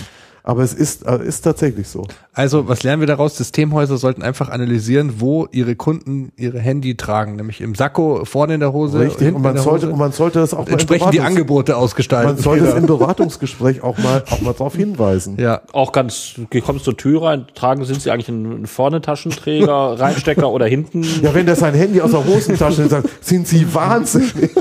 Wissen Sie, dass da drin 80% Luftfeuchtigkeit herrscht? Also wenn du, wenn du es vorne in der Hose trägst, du dürftest du nur so einen Sony Xperia kaufen, weil die sind ja wasserdicht. Wir sind gekapselt, oder? Stimmt. Ja, die sind wasserdicht. Ja. Oder Cyrus-Handy, Oder ne? Cyrus. Ja. Von äh, Thorsten Beverato. Ja, gut, aber was willst du mit so einem Featured, Feature-Handy? Das ist, glaube ich, auch nichts, was du, was du haben willst. Das kannst du zum Baden benutzen. Ja. ja, aber netter Ausflug. Ich glaube, da lässt sich irgendwie die, Es eine Überschrift schon- machen für die Folge. einfach- Ja, ich glaube auch. Nein, ich glaube, ich glaube, da ist aber hinter der Diskussion steckt, steckt ein ernster Kern. Also insofern, dass ich man, meine, absolut. Ja, Ja, Ja. sicher. also Ja, ich meine, es ändert ja auch, sage ich mal, neudeutsch den, den Approach von Systemhäusern dieses, dieses, diesem Thema gegenüber ganz einfach, Ja, weil, klar. weil sich die, da eben die alten Traditionen auch komplett aufgebrochen haben. Und ich kann mir eben vorstellen, ähm, ja, ähm, dass man möglicherweise, wir haben gerade über, über Google Chromebooks gesprochen, dass man ähm, ja, man sollte halt sehr stark gucken, in welcher Branche die, ähm, die Unternehmen aktiv sind und ähm, ich glaube, dass man da eben mit, mit zugeschnittenen Angeboten, mit interessanten Formfaktoren, ich meine, da ist ja der Channel sowieso schon dran, aber dass das noch ein Markt ist, wo noch einiges auch in Deutschland noch aufbrechen wird, aus meiner Sicht. Ja, ja, ja, glaube ich auch. Glaube ich auch. Sehr schön. Dann drücke ich mal die Taste. Hm? Sag mal, wisst, wisst ihr eigentlich oder gibt es irgendwie eine, eine Schätzung, eine Erhebung, eine Einschätzung, wie viel IT-Systemhäuser inzwischen auch ähm, Smartphone-Geschäft machen? Keine Ahnung. Boah, nee. Du stellst Fragen. Hintergrund, wir haben ja, weil wir gerade drüber gesprochen haben, Hintergrund. Ich habe auf einer Veranstaltung Anfang des Jahres ähm, mit einem Systemhaus gesprochen und habe gesagt, sag mal, der, der auch Telefonanlagen im Übrigen macht, macht ihr eigentlich auch Handys? Und sagte, nein, um Gottes Willen, auf gar keinen Fall. Und führte dann als Grund an, ähm, die Handyhersteller sind nicht kalkulierbar für so ein Systemhaus, weil sie ähm, sehr schnelle Produktwechsel haben. Die Prozesse sind alle irgendwie nicht klar und man kommt überhaupt nicht mit. Man kann seine Leute permanent auf Schulungen schicken und ist alles ganz fürchterlich. Und ähm, jetzt ist es ja inzwischen so, dass immer mehr ähm, IT-Hersteller auch Handys auf den Markt bringen. Und eigentlich ist ja dann, gelten ja dann für die, für, zumindest für dieses Handygeschäft, die IT-Spielregeln. Aber wisst ihr auch nicht, ob da. Nee. Weil, weil jetzt könnte man ja hergehen und sagen, okay, Problem hast du nicht mehr, du musst ja keins von, was weiß ich, von Samsung oder von, von irgendeinem Exoten, also für, für uns ITler Exoten verkaufen, sondern du kannst ja eins von einem IT-Hersteller, von einer HP oder von einer Fujitsu, weiß nicht, ob die in Deutschland die, die schon haben, oder von noch nicht, ne. Lenovo Motorola, weiß nicht, ob es schon integriert ist, aber, Lenovo aber, kommt, aber, ich, aber es gibt ja, es gibt ja schon einige. Ja. Bei, bei Acer gibt's gibt's welche und das geht ja nach bekannten Prozessen und Gesetzmäßigkeiten. Eigentlich dürfte das ja gar kein Thema mehr sein. Mhm. Und eigentlich müssten ja Unternehmen verstärkt auch Smartphones anfragen, weil die, weil die inzwischen ähm, nicht mehr teuer sind und doch und doch auch Arbeitsgerät für Ich weiß, ich glaube, dass, ab dass, mittlerer Ebene. dass die Handybeschaffung oder Ausstattung der Mitarbeiter äh, mit Handys in der Regel über, über die Provider läuft, also über Vodafone, Telekom. Äh, da, da, da fragst du in der Regel nicht bei dem Systemhaus nach, habt ihr, könnt ihr auch Handy, uns Handys besorgen. Ja, das machen sie dann unter Umständen schon. Ähm, wenn du dann Ist spezielle das- Anforderungen das noch hast so, wo die, wo die Kisten so billig werden. was wie? Also Ja. wo Smartphones, wo Smartphones inzwischen ja selbst nicht subventioniert schon sehr günstig sind. Weil es werden ja sehr viele Smartphones auch einzeln gekauft. Also vor, vor, vor zwei, drei Jahren hätte ich gesagt, überhaupt keine Frage. Aber ich kenne erheblich viele Leute, auch Unternehmen, die inzwischen Smartphones nicht mehr mit Vertrag kaufen, sondern tatsächlich einzeln. Ja, ich meine, es ist ja relativ wahrscheinlich einfach geworden oder du bist jetzt, bist jetzt äh, erfahren genug, um zu sagen, so ein Tarif, den kann ich mir dann gerade noch selber raussuchen. Früher war das natürlich alles noch eine erheblich Früher war das komplizierter. ja, war es ja auch monetär irgendwie ein deutlicher war ein Unterschied. deut deutlicher Unterschied. Jetzt mittlerweile hat sich das also wir, in gewissen Bereichen eingependelt und du musst halt dann nur noch wissen, wie viel Datenvolumen brauche ich so im Monat. Ne? Ist wir, ja müssen, wir müssen aber Aber- so eine Blitzbefragung bei irgendwelchen, bei irgendwelchen Händlern machen oder sowas. Das fände ich, das fände ich echt mal einen interessanten Punkt. Obwohl ne, ist immer noch ein Unterschied zwischen der reinen Hardware und dem subventionierten Gerät. Ne? Bei Apple ganz deutlich, ne? 700 Apple ganz Euro deutlich, und ja. 1 Ja, Euro ja, ja, kriegst ja. du einen Fünfer bei Mediamarkt und Expert und bei den Providern. Aber die, äh, äh, sonst sind die Differenzen, was kostet ein Mittelklasse-Smartphone? 300 Euro? Mhm. Ja. Ja. Kriegst aber auch für eins. ja. Also subventioniert logischerweise. Subventioniert, Und, äh, ja.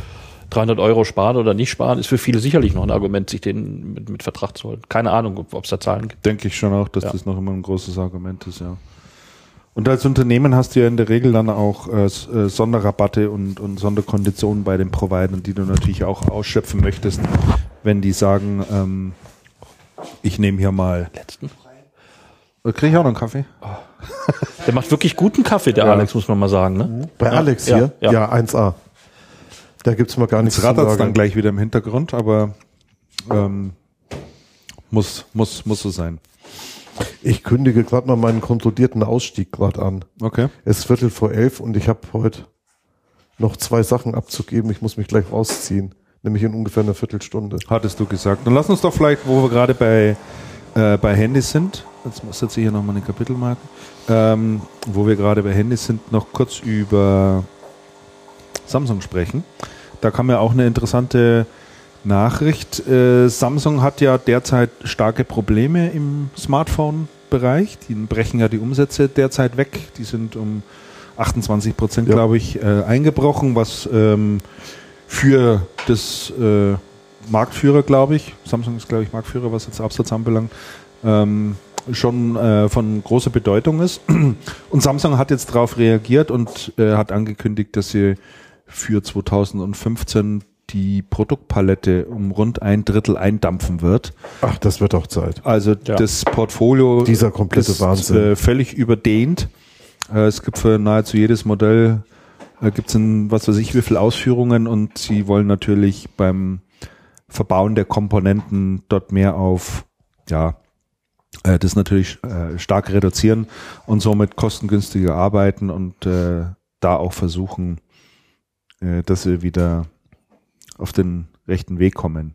Also es ist ja schon erstaunlich im, im Smartphone-Geschäft, wir hatten ja schon öfter darüber gesprochen, es gibt ja ganz, ganz wenige Unternehmen oder eigentlich glaube ich sogar nur zwei, die tatsächlich Geld damit verdienen. Das ist, äh, glaube ich, Samsung und Apple. Samsung und Ansonsten- Apple und ansonsten wird's schon dünn. Ansonsten zahlen die ja alle nur drauf. Und äh, ich war jetzt auch ganz erstaunt, das habt ihr vielleicht auch mitbekommen von, von Nokia, die haben ja jetzt nochmal so ein Edel-Tablet vorgestellt ähm, und wieder richtig gute Hardware an den Start gebracht, was Nokia ja durchaus kann, muss man ja wirklich auch sagen. Ähm, aber dieses Tablet wird für 299 verkauft und da ist so sonnenklar, dass das einfach nur ein Draufzahlgeschäft ist. Also da kann einfach nichts damit verdient sein. Und äh, aber man will sich offensichtlich dort Marktanteile kaufen. Ja, schon interessant. Und äh, es war bei Samsung war, es gab auch noch eine Veranstaltung, nämlich die Samsung Entwickler für Samsung Entwickler, also die für Samsung entwickeln und äh, Software Mhm. schreiben und ähnliches. Und auch da gab es einen Blick hinter die Kulissen. Also sie haben sehr wohl erkannt, dass einer ihrer großen Schwachstellen im äh, Smartphone-Bereich das ist, dass sie kein Ökosystem haben. Also äh, sie haben nichts außenrum, was jetzt äh, eine App-Plattform anbelangt. Und äh, das macht sie natürlich auch ordentlich zu schaffen und sorgt dafür, dass die Umsätze nicht wie erwartet kommen. Und äh, werden in Zukunft äh, sehr stark äh, investieren in Richtung äh, Digital Health, also Gesundheitsmarkt, Okay. äh, dort Plattformen schaffen, Geräte rausbringen mit einer Unzahl an Sensoren, die also dann deine komplette Fitness tracken, äh, Puls, Blutdruck, was weiß ich, alles, was da dazugehört. Ähm, äh, das zweite große Thema, was sie angehen wollen, ist Smart Home. Smart Home, wie wir alle wissen, ein äußerst schwieriger Markt. Ein Ich schwieriger glaube, Markt. dieser Markt ist gefühlte 15 Jahre alt. Äh, wird immer, ja, wird immer wieder davon gesprochen, jetzt kommt das Smart Home. Ja. Das Smart Home ist bis heute noch nicht da. Warum ist es bis heute noch nicht da? Weil einfach die Zahl der Lösungen und der Ansätze viel zu unterschiedlich sind, alles nicht miteinander kompati- kompatibel ist und da bin ich mal gespannt, wie Samsung das jetzt machen möchte. Ich denke, es wird immer nur dann gelingen, wenn du mit, mit starken Unternehmen partnerst. Also da brauchst du einfach ein paar Partner dazu. Ähm, ansonsten Ich glaube denke übrigens wird nicht, dass das- ganz, ganz schwierig. Ich glaube nicht, dass das, ich glaube nicht, dass das nur der Grund ist, dass man, ähm, dass es eine Vielzahl von Lösungen gibt. Das, das stimmt. Es gibt da sehr viele verschiedene Standards. Aber ich glaube, viele wissen auch gar nicht, ähm, beispielsweise, wenn jetzt einer ein Haus baut neu, was das für Möglichkeiten alles, äh, was so ein Smart Home alles kann. Ne? Ah, weiß ich gar nicht. Zum Beispiel diese, diese, so eine KNX-Verkabelung. Wenn du da einen Neubau hast, äh, gerade in München, das ist ja schon recht kostenintensiv, da kann man so eine KNX-Verkabelung für, keine Ahnung, 30.000 Euro kosten, die ist schon preisintensiv, so eine Busverkabelung unter Putz. Und dann hast du auch nicht mehr diese, diese Insellösung, dass du irgendwie von den, äh, was die alle unter Smart Home bezeichnen, da einen, äh, da einen ähm, Adapter und da einen Bewegungsmelder, sondern das ist alles dann sauber unter Putz verbaut und du hast dann wirklich eine, eine tolle Lösung. Aber das, das weiß man halt äh, so nicht, wenn man ich jetzt ein Haus baue, dass man das vielleicht noch beim Neubau dann gleich noch, noch mit berücksichtige. Da fehlt es auch so ein bisschen an, äh, ja, An den richtigen Betrieben, die das Ja. am richtigen Kanal. ja, am richtigen das Kanal, hat- vor allen Dingen am richtigen Kanal, ja. Das muss dann über den, äh, über den Architekten oder das Architekturbüro vielleicht mitlaufen. Der kümmert sich aber jetzt nicht um, um die KNX-Verkabelung, dass der sagt, hier, da gibt es die Möglichkeit, wenn wir Ihnen das Haus dahinstellen, dass Sie gleich eine tolle Smart Home-Lösung haben. Und- derjenige, der das Haus gerade baut, kommt, kommt vielleicht jetzt auch nicht als erstes drauf, der hat ja andere Sachen äh, um, um, um, am Kopf dann, ähm, sich um das zu kümmern. Das steht halt hinten an und dann fällt's runter irgendwann. Ja. Ich glaube schon, das sind heutzutage schon, schon tolle Möglichkeiten. Und äh, Du brauchst natürlich auch Hausbewohner und Mitbewohner, die äh, mit diesen Sachen umgehen können. Also man darf das auch gar nicht Ja, unterschätzen, diese. Smart Home Geschichten, äh, die sich dann über Apps und sonstiges steuern lassen. In der Regel hast du dann für die unterschiedlichen Insellösungen brauchst du dann auch noch drei, vier, fünf Apps. Ja, weil mit dem einen kannst du Licht machen, mit dem nächsten das kannst du du Heizung machen, mit dem kannst du dieses und jenes machen. Viele Familienmitglieder sind da auch einfach überfordert und sagen, warum kann ich nicht einfach auf den Lichtschalter klicken, äh, drücken? Und das Licht geht an. Ja, die haben da keinen Die Bock. Die, die, haben, die haben da einfach auch die keinen Möglichkeit Zugang. solltest du nach wie vor natürlich Solltest du haben. nach wie ja, vor haben, also dass ne? du dann überhaupt nicht. Äh, dass du das ganze System auch übersteuern kannst. Ja. Ne? Ja. Und ähm, ja, also ich glaube, das ist ein ganz, ganz vielschichtiges Thema. Wobei die, wobei die, ähm, die Lösungen, die man, die man schon sieht und die breiter werden, sind genau solche in, und zwar jetzt nicht in Häusern, wenn jemand baut, sondern tatsächlich viel in Wohnungen, also Heizungssteuerung, Fenstersteuerung über eine Zentrale, diese ganz, diese ganz einfachen Geschichten, überhaupt nichts Bussystem oder was, sondern was weiß ich, zentrale Fritzbox oder so diese Devolo-Kisten Ja. oder hier von dem Energieversorger RWE, glaube ich. Ja. Diese, das sieht man inzwischen öfter. Wir sind neulich in Berlin gewesen, in so einer Ferienwohnung. Ferienwohnung hatte das. Und das war einfach. Das war jetzt nicht über Apps, sondern der hatte irgendwo einen Schalter. Da, da konnte man was machen. Und, ähm, und das ist eine sehr sinnige Geschichte. Und das sind halt so, so sehr kleine Geschichten, aber dann so diese kleinen vernetzten Devices, ein Anbieter, alles aus einer Hand funktioniert dann auch. Hat aber mit dem, mit diesen Smart Home, mit den großen Lösungen erstmal gar nichts die große Lösung, die große Aber Lösung ist schon, ist schon toll, ne? Diese kleinen Insel-Nischenlösungen, damit kannst du vielleicht da mal, dein, dein Licht geht vielleicht mal an und aus oder sowas, aber wenn du das von vornherein eine große Lösung reinziehst, ist natürlich auch eine Kostenfrage, dann kann die schon viel, ne? Das ist schon, das ist hast schon eine toll, eigene Wetterstation keine- auf dem ja, Dach klar, und dann werden deine Jalousien Frage. reingezogen, wenn, Jo. wenn Sturm kommt, das kommt das Signal von der Wetterstation an die, an die Hauptstation, äh, kann schon was.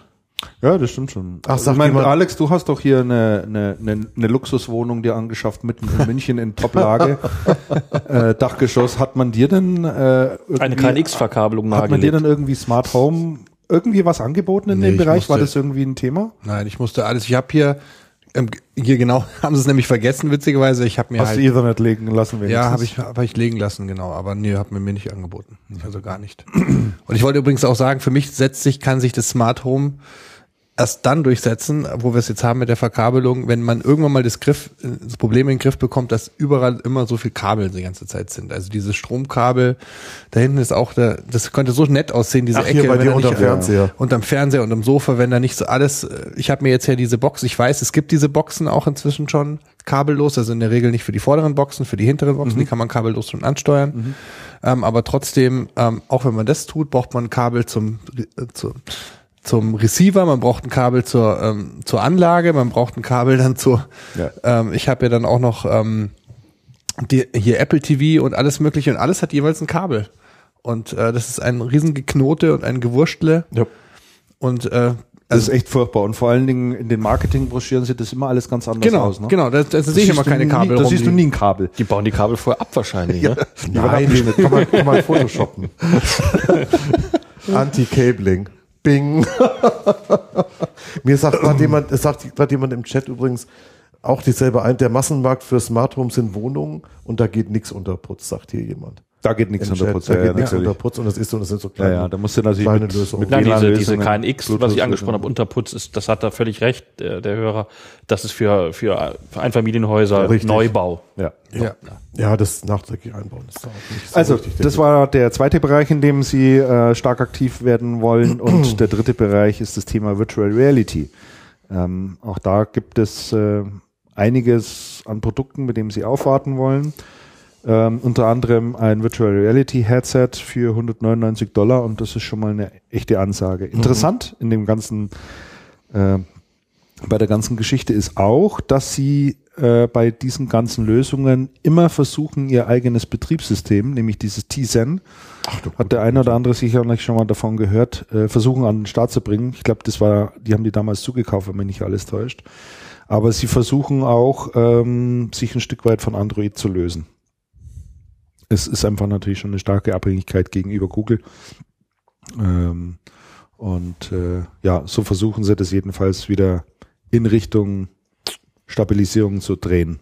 Weil Also derzeit ich- kracht ihnen alles weg. Ich bin gespannt. Ich sehe das nicht so richtig, ehrlich gesagt. Wir werden es beobachten, ganz genau. Jo. Die nächsten Zahlen kommen mit Sicherheit. So, was haben wir denn noch alles Schönes? Äh, muss ich gerade mal hier umschalten. Ach, habt ihr das gelesen, äh, weil wir gerade im asiatischen Raum sind? Das fand ich ja auch ganz lustig mit, äh, mit Toshiba und den riesigen, dass die ganz stark im Gemüsehandel drin sind. Was? Ich habe es nur bei, bei deiner Ankündigung, als du es bei Channelcast reingestellt hast. Christian. also ich, ich Finde ich spannend, erzähl doch mal. Ich, ich habe echt gedacht, ich spinne. Also Toshiba, ein durch die Krise in Japan arg gebeuteltes Unternehmen, wie viele anderen auch, wie Panasonic und Sharp und ähm, wie sie alle heißen, ähm, sind dazu übergegangen, ihre ganzen Fabrikanlagen, die sie haben, so zum Beispiel Toshiba hat riesige Hallen, in denen sie früher Floppy Disk hergestellt haben. Die sind alle alles Reinräume in der in, in, in der Regel. Dort haben die angefangen ähm, Gemüse zu züchten, Salat in der Regel äh, mit kontrolliertem Licht, kontrollierter Luft und äh, kontrolliertem Wasserzufuhr. Sensationell. Und ähm, das geht sich wohl richtig, richtig gut an, ist auf mehreren Etagen, sieht man da diese Pflanzen wachsen.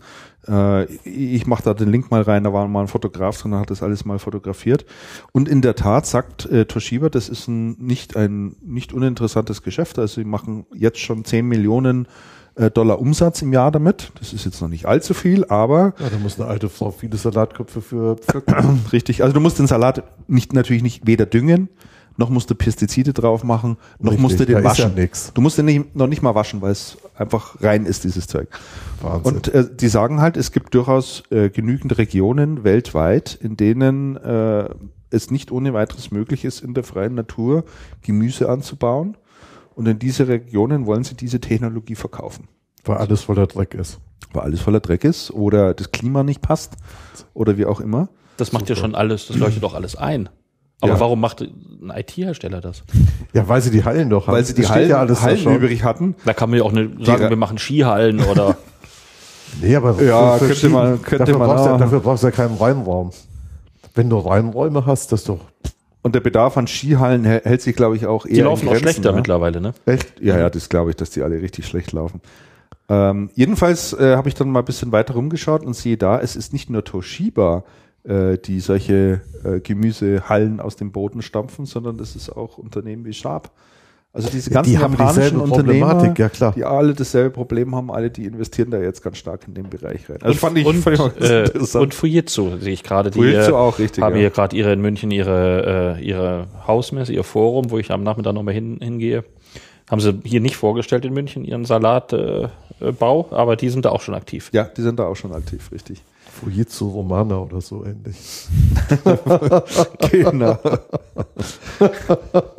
Können Sie in Augsburg machen, Fujitsu Eichblatt. Ja, genau.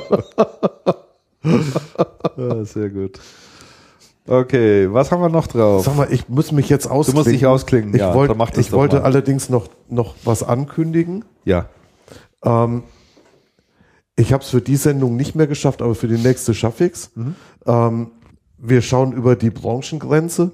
Mein Nachbar hat einen ähm, Online-Shop für Noten, Mhm. www.core.de. Den werden wir zu Gast haben in der nächsten Sendung und der wird mal ein bisschen erzählen, wie es Wolltest eigentlich du das nicht Dynamik aufzeichnen, das Gespräch? aufzeichnen oder zu Gast, das müssen wir, das müssen wir noch, das müssen wir noch, ähm, das müssen wir noch eruieren. Der ist Amazon-Händler, das hast du, glaube ich, Amazon- Und Händler. er, er hat also den Shop und Ja. er ist Amazon-Händler und hat bei Amazon immer so einen Blick hinter die Kulissen und der wird so ein bisschen mal erzählen, wie funktioniert eigentlich der ganze Notenmarkt und wie funktioniert diese ganze Geschichte, wenn man bei Amazon, wenn Händler man bei. Amazon ähm, Partner, Partnershop ist. Das war die erste Geschichte, die ich ankündigen wollte und die zweite habe ich jetzt vergessen, das ist aber doof. Ach so, und die, und die zweite Geschichte erzähle ich beim nächsten Mal auch bei den, bei den Picks. Ich habe neulich versucht, mir eine Badezimmerlampe zu kaufen. Okay. Und, ähm, Da geht man in den Laden, und da geht man in den Laden. sucht sich eine aus und legt Ja. den Einkaufswagen und bezahlt. Ja, ja, so ähnlich stellt man sich das vor und genauso funktioniert das nicht. Erzähle ich beim nächsten Mal auch drei Takte zu. Und, ähm, und jetzt bin ich dann gleich los. Ähm, ich habe es noch auf die Liste geschrieben. Äh, der Sigi Pfeffer hat die VUD verkauft. Sigi Pfeffer, ähm, Hier schon mal zu Gast gewesen. langjährige Channelcast-Hörer wissen das, ist hier schon mal zu Gast gewesen. Hat ähm, ewig lang ein Unternehmen gehabt, VUD, die das Rackjobbing für die IT-Branche in Deutschland erfunden haben. Und der hat jetzt, und der hat jetzt seinen Laden verkauft. Denkt bitte dran. Ja, erzähl Wichtig- doch zu Ende. wichtige Viel, viel, viel mehr ich weiß nicht, gar ich weiß nicht, viel mehr. Gar, gar. Verticom heißt der, heißt der Käufer. Genau, eine große, Verticom große Gruppe. Agentur. Das ist eine Agentur oder ein Dienstleister, über die weiß ich aber wenig. Ich habe mit dem Sigi auch noch nicht gesprochen. Ich habe auch noch nicht drüber gesprochen, aber er wird auf alle Fälle ähm, weiter an Bord bleiben, zumindest die nächsten drei Jahre, Ja. dort noch als Geschäftsführer tätig sein. Ähm, ich glaube schon, äh, ich habe ich hab mich da ein bisschen aus dem Fenster gelehnt und habe gesagt, so, das ist jetzt die Exit-Strategie von, von, von, vom Siki.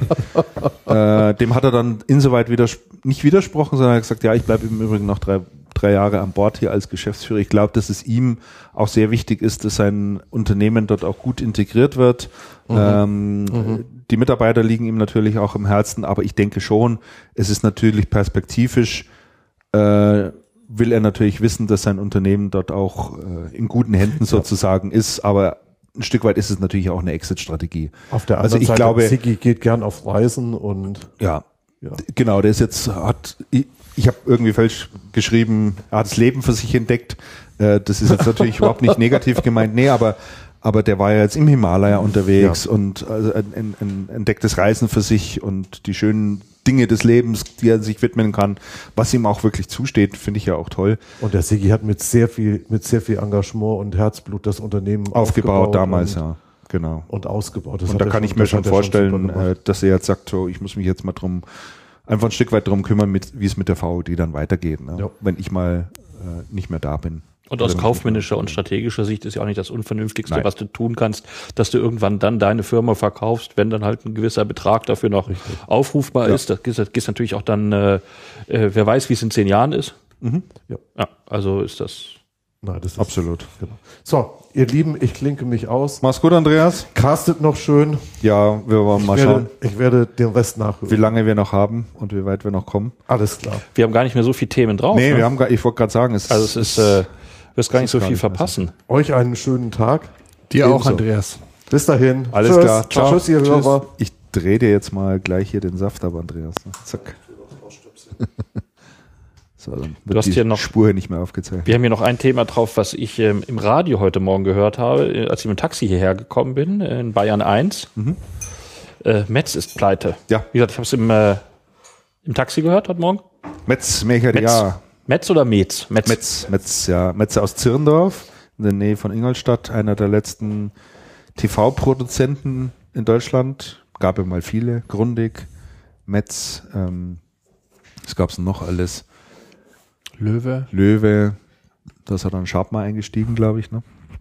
Von dem hört man auch nichts mehr von Ich wollte gerade Löwe, ne? sagen, Löwe, wie ist da der aktuelle Stand? Da war immer Da dieser, dieser neulich mal- Apple-Europa-Chef, Nee, da der da mal eingestiegen und dann gleich wieder ausgestiegen Da habe ich ne? neulich mal einen Bericht auch gehört, auch im, auch im Bayerischen Rundfunk. Haben die sich da fangen einigermaßen? Die haben sich wohl da fangen und äh, die bringen jetzt aktuell äh, eine komplett neue ähm, Produktserie ähm, raus und haben äh, vor allem, die, die sind die einzigen, ähm, die ähm, das schaffen, die ähm, äh, unten dies, äh, die Lautsprecher, das ist das Problem von allen Fernsehern, die an der, an der Wand sind, dass sie nach hinten die Lautsprecher, also an der Seite hinten raus haben. Und die sind die einzigen, ähm, zumindest jetzt im deutschen Markt, äh, die es schaffen, ähm, ich meine auch äh, weitgehend unter den internationalen ähm, Anbietern, dass unten vorne die, der Lautsprecher rauskommt, was Aha. natürlich ein unglaublicher Vorteil ist, wenn man die Dinge an der Wand aufhängt. Ja, und richtig, ja. haben einen sehr guten äh, Ruf und bringen jetzt, vereinheitlichen jetzt ihre Produktlinien aktuell. Und äh, denen geht's wohl ganz, ganz, also sie haben nichts über Geschäftszahlen gesagt, aber zumindest über ihre technologische Strategie und die scheinen sich ganz gut äh, zu positionieren gerade am Markt. Also ich bin da gerade mal auf der Homepage von denen und äh, hab- müsst ihr noch was?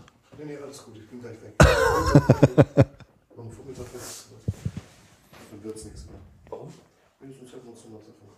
Vielleicht komme ich nochmal vorbei. Ist morgen Vormittag im Büro? Gut, Gut. mussten noch ein paar Details absprechen, die beiden. Ähm, bin da gerade mal auf der auf der Homepage von denen und äh, nach wie vor die Produkte schauen schon super aus.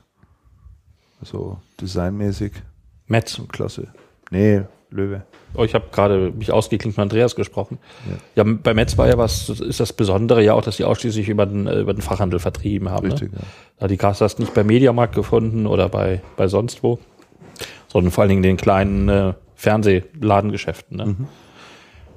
Der Radiomann hat heute die Analyse abgeliefert, dass das daran lag, dass die halt sehr angestaubt waren, auch vom Image. Wobei man ja vielleicht auch zustimmen muss. Also man, Ja. es war schon wenig Sichtbarkeit, die standen halt in diesen kleinen Fernsehgeschäften, Ja, standen die im Schaufenster. ja. Aber als besonders cool konnte man die Marke ja nicht, nicht, äh, nicht Nee, bezeichnen. die haben es die haben's nicht geschafft. Also das ist schon richtig. Ich meine, wenn man sich jetzt hier mal die aktuelle äh, Produktpalette von Löwe anschaut, die ja, ähm, ich weiß gar nicht, glaube ich auch nach wie vor mehr oder minder nur über, den- über den Fachhandel gehen oder sind die im Mediamarkt mittlerweile Die sind auch der Löwe? auch- ja, auch dort, ja. Die Ich glaub sind sogar in- mit Shop in, Shop so, ne? Mhm, die haben Shop in Shop, Shop ja. in Shop Lösung zumindest, ja, ein bisschen, bisschen edler. Also die Produkte schauen A, sehr interessant aus und da siehst du halt auch sofort, dass ist ein Haufen Zeug mit dabei, wo du hier ähm, dein iPhone oder sonstiges Smartphone andocken kannst, Soundsysteme. Also da, Ja, die gehen, die gehen so in Richtung Bang und Olufsen, ne? ja, ja. Da siehst du auch, Christian, dass da die unten ähm, zum Teil, also bei diesen Geräten, ich weiß jetzt nicht, wo du da gerade jetzt drauf bist, aber wie Da gesagt, sieht das man ist, diese Soundbar da unten, ne? Genau. Das ist das, was du meinst. ja. Genau, und das rechtfertigt natürlich auch tatsächlich, wenn du im Geschäft bist, stehst unabhängig jetzt vom Design, weil die ja alle doch immer recht ähnlich sind, von der Qualität, die Geräte, ähm, rechtfertigt natürlich auch einen höheren Preis, weil die da im Sound wirklich ähm, geschafft haben, einen Unterschied zu bieten. Ja, ja. Ich habe mich damals, du siehst ja, ich habe ja hier diesen, ich habe mich unglaublich viel äh, für Fernseher interessiert damals und habe sehr, sehr lange auch gesucht und war kurz davor, einen Löwe mir zuzulegen. Aber ich habe sie mir nicht zugelegt, weil die alle ausverkauft waren. Also sie hatten auch sehr interessante Modelle, auch in verschiedenen Größen und äh, Löwe hat, äh, hat äh, Lieferschwierigkeiten gehabt. Beziehungsweise ich glaube, die haben Was hast du denn da für ein Modell stehen? Kann ich Philips, noch soweit, Philips, ja, ich kann ja. noch soweit lesen. Prima. Philips, ja. Ja, auch ganz interessanter Fernseher, den der Alex hier stehen hat, der, wird, der ist nämlich an die Wand gelehnt. Ja, das ist ein, meine, ich habe es schon gesagt, das ist meine, ähm, meine Abneigung gegen bürgerliche Lösungen im Wohnzimmer. Wo der Fernseher an die Wand gehängt wird. Nee, der Klassiker ist ja, dass man da, Achso, Die Wohnwand. Nee, der, der Klassiker ist, dass man das ja auf so ein, auf so ein Ding draufstellt. kleinen Podest hat. Podest draufstellt. Ja, Und wo ich war, drunter, drunter die Anlage drin ist. ich war wirklich ähm, von Ikea über teure Designerläden war ich überall drin und war immer die gleiche Lösung. Das war einfach nie aus meiner Sicht, es sah immer bieder aus. Also immer, ähm, wenn der Fernseher auf so einem Podest draufsteht, auf so einem Regal halt, äh, sieht es halt, hat es halt immer so was. Da musst du dir mal angucken, das ist hier gleich in deiner Nachbarschaft von Bo Konzept.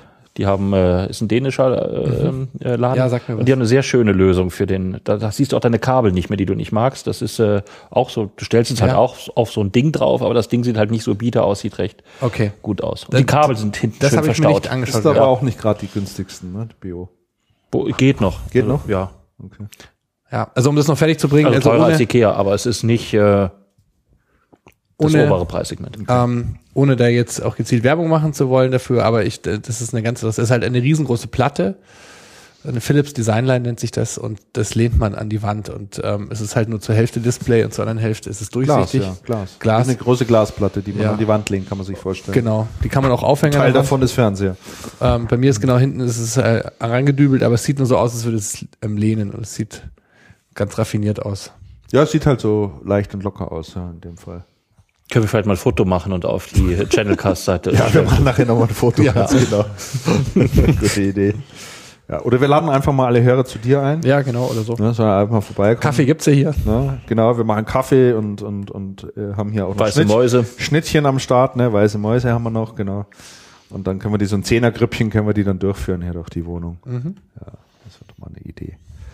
So, dann schauen wir mal rein. Habt ihr noch ein Thema entdeckt, wo ihr sagt, ähm, da müssen wir noch zwingend drüber sprechen?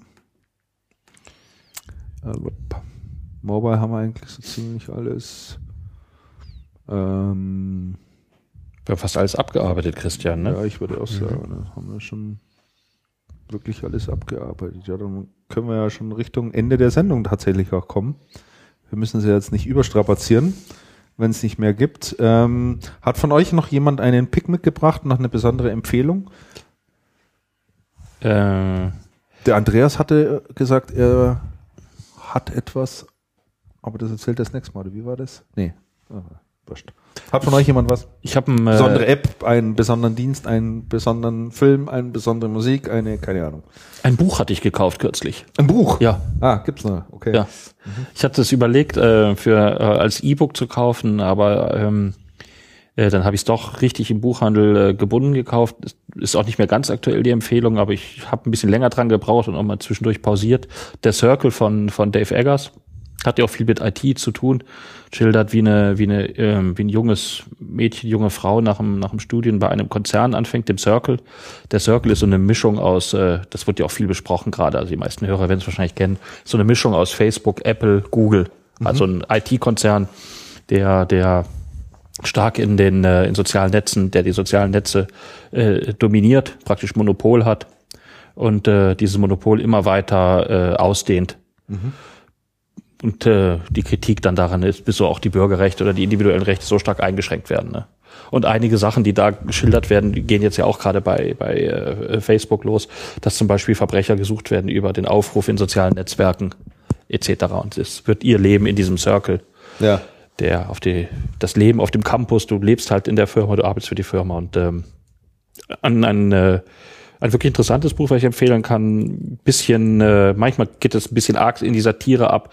Äh, das hat mir nicht so gut gefallen, aber wenn es so auf dem, auf, am, am Boden geblieben ist, das Buch, und äh, viele Sachen angesprochen hat, die auch heute Thema sind, dann fand ich schon, schon lesenswert. Also Sag nochmal wenn ich- Titel, Titel und Autor nochmal. Der Dave Eggers, der Circle, Dave Eggers. äh, Keep Hauer Gibt es das auf. Deutsch oder? Ja, es ist ähm, vor kurzem auf Deutsch erschienen, war auch dann sogar die Nachfrage. Heißt dann auch der Kreis oder heißt der Circle. The Circle? Äh, wurde vor, war auch sogar ausverkauft teilweise, weil äh, es wurde so auch gepusht von den äh, von den Feuilleton-Redaktionen, dass ähm, die Frankfurter Allgemeine Sonntagszeitung hatte den gesamten Feuilleton-Teil nur über dieses Buch gemacht. Pro und Contra und acht Seiten, ne? Also es war schon richtig, äh, richtig äh, eine große, große Besprechung. Okay. Hatte ich nichts gehört davon. Äh, Alex, hast du auch was? Ja, also mein Pick ist ähm, Das Leben ist ein wildes Tier, so heißt das Buch. Ähm, hat nichts mit IT zu tun, ist aber nicht minder spannend.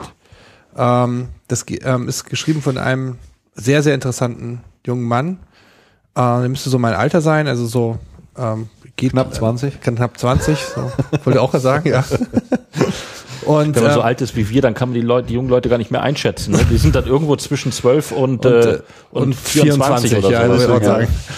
Ähm, ähm, ein sehr interessanter Mann, weil ähm, der eigentlich ähm, ähm, er ist ähm, Kriegsberichterstatter und schreibt inzwischen ähm, für die ganz Großen äh, und äh, hat sich aber ähm, war wirklich an ihm ging es nicht um seinen Job im Sinne von Job, sondern ihm ging es um die Leidenschaft äh, über Krisen zu berichten auf der ganzen Welt, die ähm, über die eben nicht so berichtet wird insgesamt.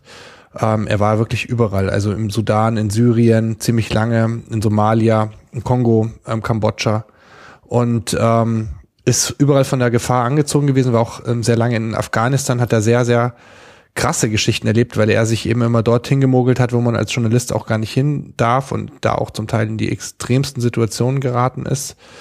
Ähm, und war jetzt eben auch sehr, sehr lange ähm, in Syrien und kann jetzt eben auch von den Zuständen dort ähm, berichten. Das, das Buch heißt, das, ähm, also der Mann heißt Carsten Stormer und äh, das Buch heißt, das Leben ist ein wildes Tier. Und ähm, er hat, äh, er hat überhaupt erst angefangen ähm, mit Mitte 20 äh, und es war wohl wirklich so, er hat alles verkauft, was er hatte an, an Besitztümern und ist dann, hat sich einfach ein Ticket nach Afghanistan äh, gekauft, ohne Rückfahrticket. Und so fing die Geschichte an. Und ähm, weil er sich eben auf, in Reisen schon äh, immer wieder in Konfliktsituationen gekommen war zuvor und hat gesagt, das macht er zu seinem Beruf. Und ähm, es ist unglaublich. Ich habe ihn damals, ich bin drauf gekommen, weil ich ihn mal im Fernsehen gesehen habe, ähm, eine Reportage in der Talkrunde, hat er auch von, wurde das Buch auch empfohlen, das habe ich mir dann geholt. Und das ist also ähm, sowas von packend. Ähm, erstens erfährt man von Konfliktsituationen vor allem auf der ganzen Welt, von denen man nicht unbedingt vorher möglicherweise was wusste. Und man bekommt auch wirklich mit, wie das jetzt so ist, äh, wenn man dann auch mittendrin im jetzt im modernen Krieg ist, ne, so wie er heute ist. Weil man, liest ja, wenn man Kriegsbücher liest, häufig dann immer vergangene Kriege und das ist jetzt wirklich, ähm, er ist halt mittendrin und ähm, also ähm, es ist zwar auch natürlich an vielen Strecken ähm, Stellen sehr deprimierend und erschreckend. Auf der anderen Seite auch, ähm, ja, ist viel Positives auch mit drin und es wird keine Sekunde langweilig. Okay. Also kann Umfang ich empfehlen. des Buches, dickes Ja. Buch, dünnes Buch oder ja, normal? mitteldick, also normal. Also ist eher im Vergleich äh, weniger dick. Also ich schätze mal so um die 200 Seiten. Ähm, viel Bild auch mit drin und ähm, unglaublich gut geschrieben. Also klar, der Mann ist Journalist, aber ähm, also es wird keine Sekunde langweilig. Und ähm, das Leben ist ein wildes Tier, Carsten Stormer. Also das kann ich wirklich empfehlen. Ähm, ja, weil diese, man denkt dann ein Krisenherd ist wieder andere, aber das stimmt natürlich überhaupt gar nicht. Also ganz im Gegenteil, die, die, die Welt bekommt mehr Gesicht mit durch so ein Buch. Absolut. Ja, vielen Dank für die beiden Picks. Ich habe ähm, natürlich auch noch einen, wie immer. Ähm, ich picke heute mal etwas, äh, das ich jetzt selber ausprobiert habe, und zwar äh, Einkauf von Lebensmitteln online. Hat es von euch schon mal jemand gemacht? Lässt sich von euch schon jemand seine Lebensmittel ins Haus liefern? Nein. Ich habe das lange Zeit äh, auch nicht gemacht, ich habe aber immer damit geliebäugelt, weil ähm, ich als Familienvater natürlich auch jedes Wochenende in der Pflicht stehe, nachdem es meine Frau nicht tut, äh, die Grund, das Grundsortiment an Lebensmitteln nach Hause zu schleifen. Äh, von, den, von der Milch über Cornflakes, über Nudeln. Nudeln äh, der Wurst- und Käse-Einkauf, die hunderterlei verschiedene Sorten Joghurts, äh, also alles, was da halt so. Und das ist immer eine einzige Plagerei und Mühseligkeit und mir macht ja dieses äh, Anstehen im Supermarkt und das Einräumen dort äh, überhaupt keinen Spaß. Also ich hasse das ja eigentlich wie die Pest. Also wirklich eine lästige Pflichterfüllung, weil es ist ja kein Einkaufserlebnis, sondern ja eine Pflichterfüllung. Du Ne? sprichst jetzt aber von den, von den Grundnahrungsmitteln. Grundnahrungsmittel, ja. ja, ich finde es spannend. Alles, was da so Spannend finde ich so mal, mal, mal irgendwie speziellere oder exotische Sachen zu kaufen. Klar. Also diese, na klar, Joghurt, äh, Joghurt, Bier, Milch, Genau. Nudeln macht keinen Spaß. Genau, so das komplette Grundsortiment, was du, was du eigentlich halt so jede Woche brauchst. Äh, dein Toastbrot, deine Marmelade, deine Butter. Also das gibt's ja, gibt's ja eine ganze Menge. Also einen guten Einkaufskorb kriegt man ja da schon mal voll. Ähm, ich habe das lange Zeit beobachtet und, und gesehen, dass äh, sowohl als äh, Rewe als auch Tengelmann ja Online-Shops haben und habe mir dort das Sortiment angeschaut und fand das Sortiment immer extrem eingeschränkt. Also ähm, es fing damit an, dass einfach bestimmte Joghurt und bestimmte Marken nicht äh, im Sortiment waren, obwohl ich wusste, die haben die, weil ich ja da äh, ansonsten auch einkaufe. Also war sehr eingeschränkt. Jetzt hat ähm, Rewe da nochmal einen Neustart gemacht und äh, die arbeiten ja auch mit den lokalen Supermärkten vor Ort dann äh, statt. Das heißt, wenn man äh, die Rewe-Seite besucht, wird man zunächst gefragt, äh, welcher Postleitzahl wohnst du eigentlich? Und äh, dann wird dir dein äh, lokaler äh, Supermarkt, Rewe-Supermarkt sozusagen zugeordnet. Kannst den aber auch überspielen, kannst auch sagen, nee, ich hätte gerne diesen. Und äh, habe dann festgestellt, dass sie ihr Sortiment extrem stark erweitert haben. Also die haben richtig, richtig gutes Lebensmittelsortiment da drin. Man kriegt eigentlich alles von frischem Gemüse, wer das dort einkaufen mag, über ja, bis hin zu seiner Packung Rauchmandeln oder sonst irgendetwas, ist alles am Start. Und ähm, die haben dann jetzt natürlich eine Zeit lang damit geworben, dass die Lieferung nichts kostet. Die wäre aber ansonsten auch nicht teuer. Ich glaube, die kostet 2,95 oder sowas. Und selbst die drei Euro Ja. würde ich noch bezahlen, wenn Ja. mir das einer nach Hause bringt. Ähm, du kannst dir das, du kannst dort angeben, wann du das geliefert haben möchtest. Und äh, ich habe damals gesagt, ich hätte es gerne so zwischen 17 und 19 Uhr geliefert. Die haben dann so Lieferfenster und war 10 nach 5 und dann hat der geklingelt und war auch da. Ich habe, ähm, es hat alles tadellos funktioniert. Ähm, ich habe nahezu alle Produkte bekommen. Die Produkte, die sie nicht hatten, haben sie mir Ersatzprodukte mitgegeben, also mitgebracht. Die konnte ich begutachten. Hat er gesagt, wenn Sie es nicht haben wollen, überhaupt kein Problem, nehme ich sofort wieder mit. Wird, äh, wird dann auch nicht in Rechnung gestellt. Ähm, das Zusammenstellen der Ware online ging erstaunlich gut und einfach. Also man hat sich dort auch äh, gut zurechtgefunden. Er merkt sich dann auch, was ich bestellt habe. Ich kann bestimmte Einkaufslisten anlegen und sagen, so, das ist das Sortiment, was ich auch ständig brauche und schiebt es auf einmal in den Warenkorb rein. Von den Preisen her muss ich sagen, unterscheidet sich's nicht von den Filialen, sind also auch nicht teurer. Im Gegenteil, sie haben derzeit, vielleicht jetzt auch in der Startphase, extrem viele Angebote. Also da kriegst du den Wein Stefaner Joghurt jetzt nicht für 69 Cent, sondern haben die da für 39. Also das sind 30 Cent günstiger, das ist schon ganz ordentlich. Und ähm, was dann noch ganz interessant war für alle, die äh, Premium-Kunde sind in, bei Xing, äh, Xing, da lohnt es sich ab und zu mal ein bisschen reinzuschauen. Die arbeiten ja mit relativ vielen Partnern zusammen auch und unter anderem derzeit auch mit Rewe. Und du bekommst bei Xing derzeit jede Woche einen Gutschein über 10 Euro für deinen Einkauf bei Rewe. So, das macht im Monat 40 Euro. Und äh, das ist schon mal eine, äh, das ist schon mal ein Betrag, der sich dann auch wirklich lohnt. Äh, da gibt's einen kleinen Gutschein, den druckt man sich ganz einfach aus. Und wenn der Lieferant dann kommt, äh, die haben das uns gerne mit dabei und dann wird das einfach eingescannt. Bezahlen kann man entweder per PayPal oder per Lastschriftverfahren, so habe es jetzt ich in meinem Fall gemacht. Oder ich glaube, man kann sogar auch bar bezahlen, wenn mich nicht alles täuscht, müsste man mal noch reinschauen. Also ähm, sehr, sehr positive Erfahrungen gemacht. Ich werde auch dabei bleiben. Ich werde das Grundsortiment jetzt auch weiterhin äh, dort einkaufen und mich beliefern lassen, wenn das soweit funktioniert. Die nächste Lieferung kommt jetzt am Samstag. Es gibt allerdings auch schlechte Erfahrungen, nämlich der Jörg Salmann, der uns hier im Übrigen ja die Sachen hat zukommen lassen. Auch dem hatte ich davon erzählt, er hat gesagt, Mensch, super, das probiere ich auch gleich mal aus. Er ist ja da auch gleich mal ganz vorne mit dabei. Und der hat dort eins der Angebote wahrgenommen. Da gab es irgendwie Red Bull ganz, ganz günstig. Dann hat er gesagt, da nehme ich doch gleich mal ein paar Paletten. Nein, er hat also er hat dort eingekauft und äh, dann hat Rewe ihn vorab informiert, ein paar Stunden vorher, dass das Produkt nicht mehr da sei und sie es ihm nicht liefern können. Haben es aus dem Warenkorb rausgenommen und damit ist er in seinem Mindestumsatz von 40 Euro, äh, den er machen muss, drunter geblieben und damit ist seine komplette Lieferung ausgefallen. So, das ist dann natürlich ärgerlich, wenn du geplant hast. Äh, jetzt, Allerdings, da müsste ich jetzt zur Verteidigung sagen, ohne dass ich das, also ich respektiere das natürlich, die, diese Kritik, aber ich müsste da jetzt zur Verteidigung sagen, ähm, wenn ich mich natürlich äh, auf ein Angebot, auf ein Sonderangebot stürze, äh, da ist, da zählt bei Supermarken traditionell First Come, First Serve. Und ähm, dann kann ich nicht meines Erachtens unbedingt per se erwarten, dass ich eben quasi jetzt, äh, wenn ich jetzt zum Beispiel so eine Aldi-Broschüre kriege oder wie auch immer, ich bin auch bei häufig bei Aldi, dann die ziehen mich tatsächlich dann mit diesen günstigen Angeboten in, die- in die Aldis rein und dann Ja. ist es halt so, dann ist es halt da in dem Laden dann ausverkauft. ist halt weg. Ja. Ja, und da muss man dann auch natürlich äh, zur Verteidigung dann von so einem System sagen, dass das halt einfach für mich dann auch verständlich ist, ähm, dass, dass man auch manchmal so ein Sonderangebot nicht bekommt. Ich kenne jetzt den speziellen Fall nicht, aber ich glaube, das kann man noch nicht übertragen. Ne? Also, Nein, kann man nicht. Und äh, ich denke, wenn du, äh, wenn du so wie ich so ein typischer Wochenendeinkäufer bist und Rewe meinetwegen seine Aktionsware dann am Montag an den Start bringen, kannst du nicht zwingend erwarten, dass du die am Freitag oder Samstag noch bekommst. Also da gebe ich dir auch recht.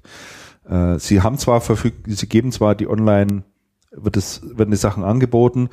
Meiner Meinung nach könnte der Rewe noch ein bisschen nachbessern, aber das ist vielleicht auch jetzt noch ein System noch nicht hinterlegt, dass die wissen, ist die Aktionsware, ist da noch was da oder nicht da und dir dann online angeboten wird oder auch nicht.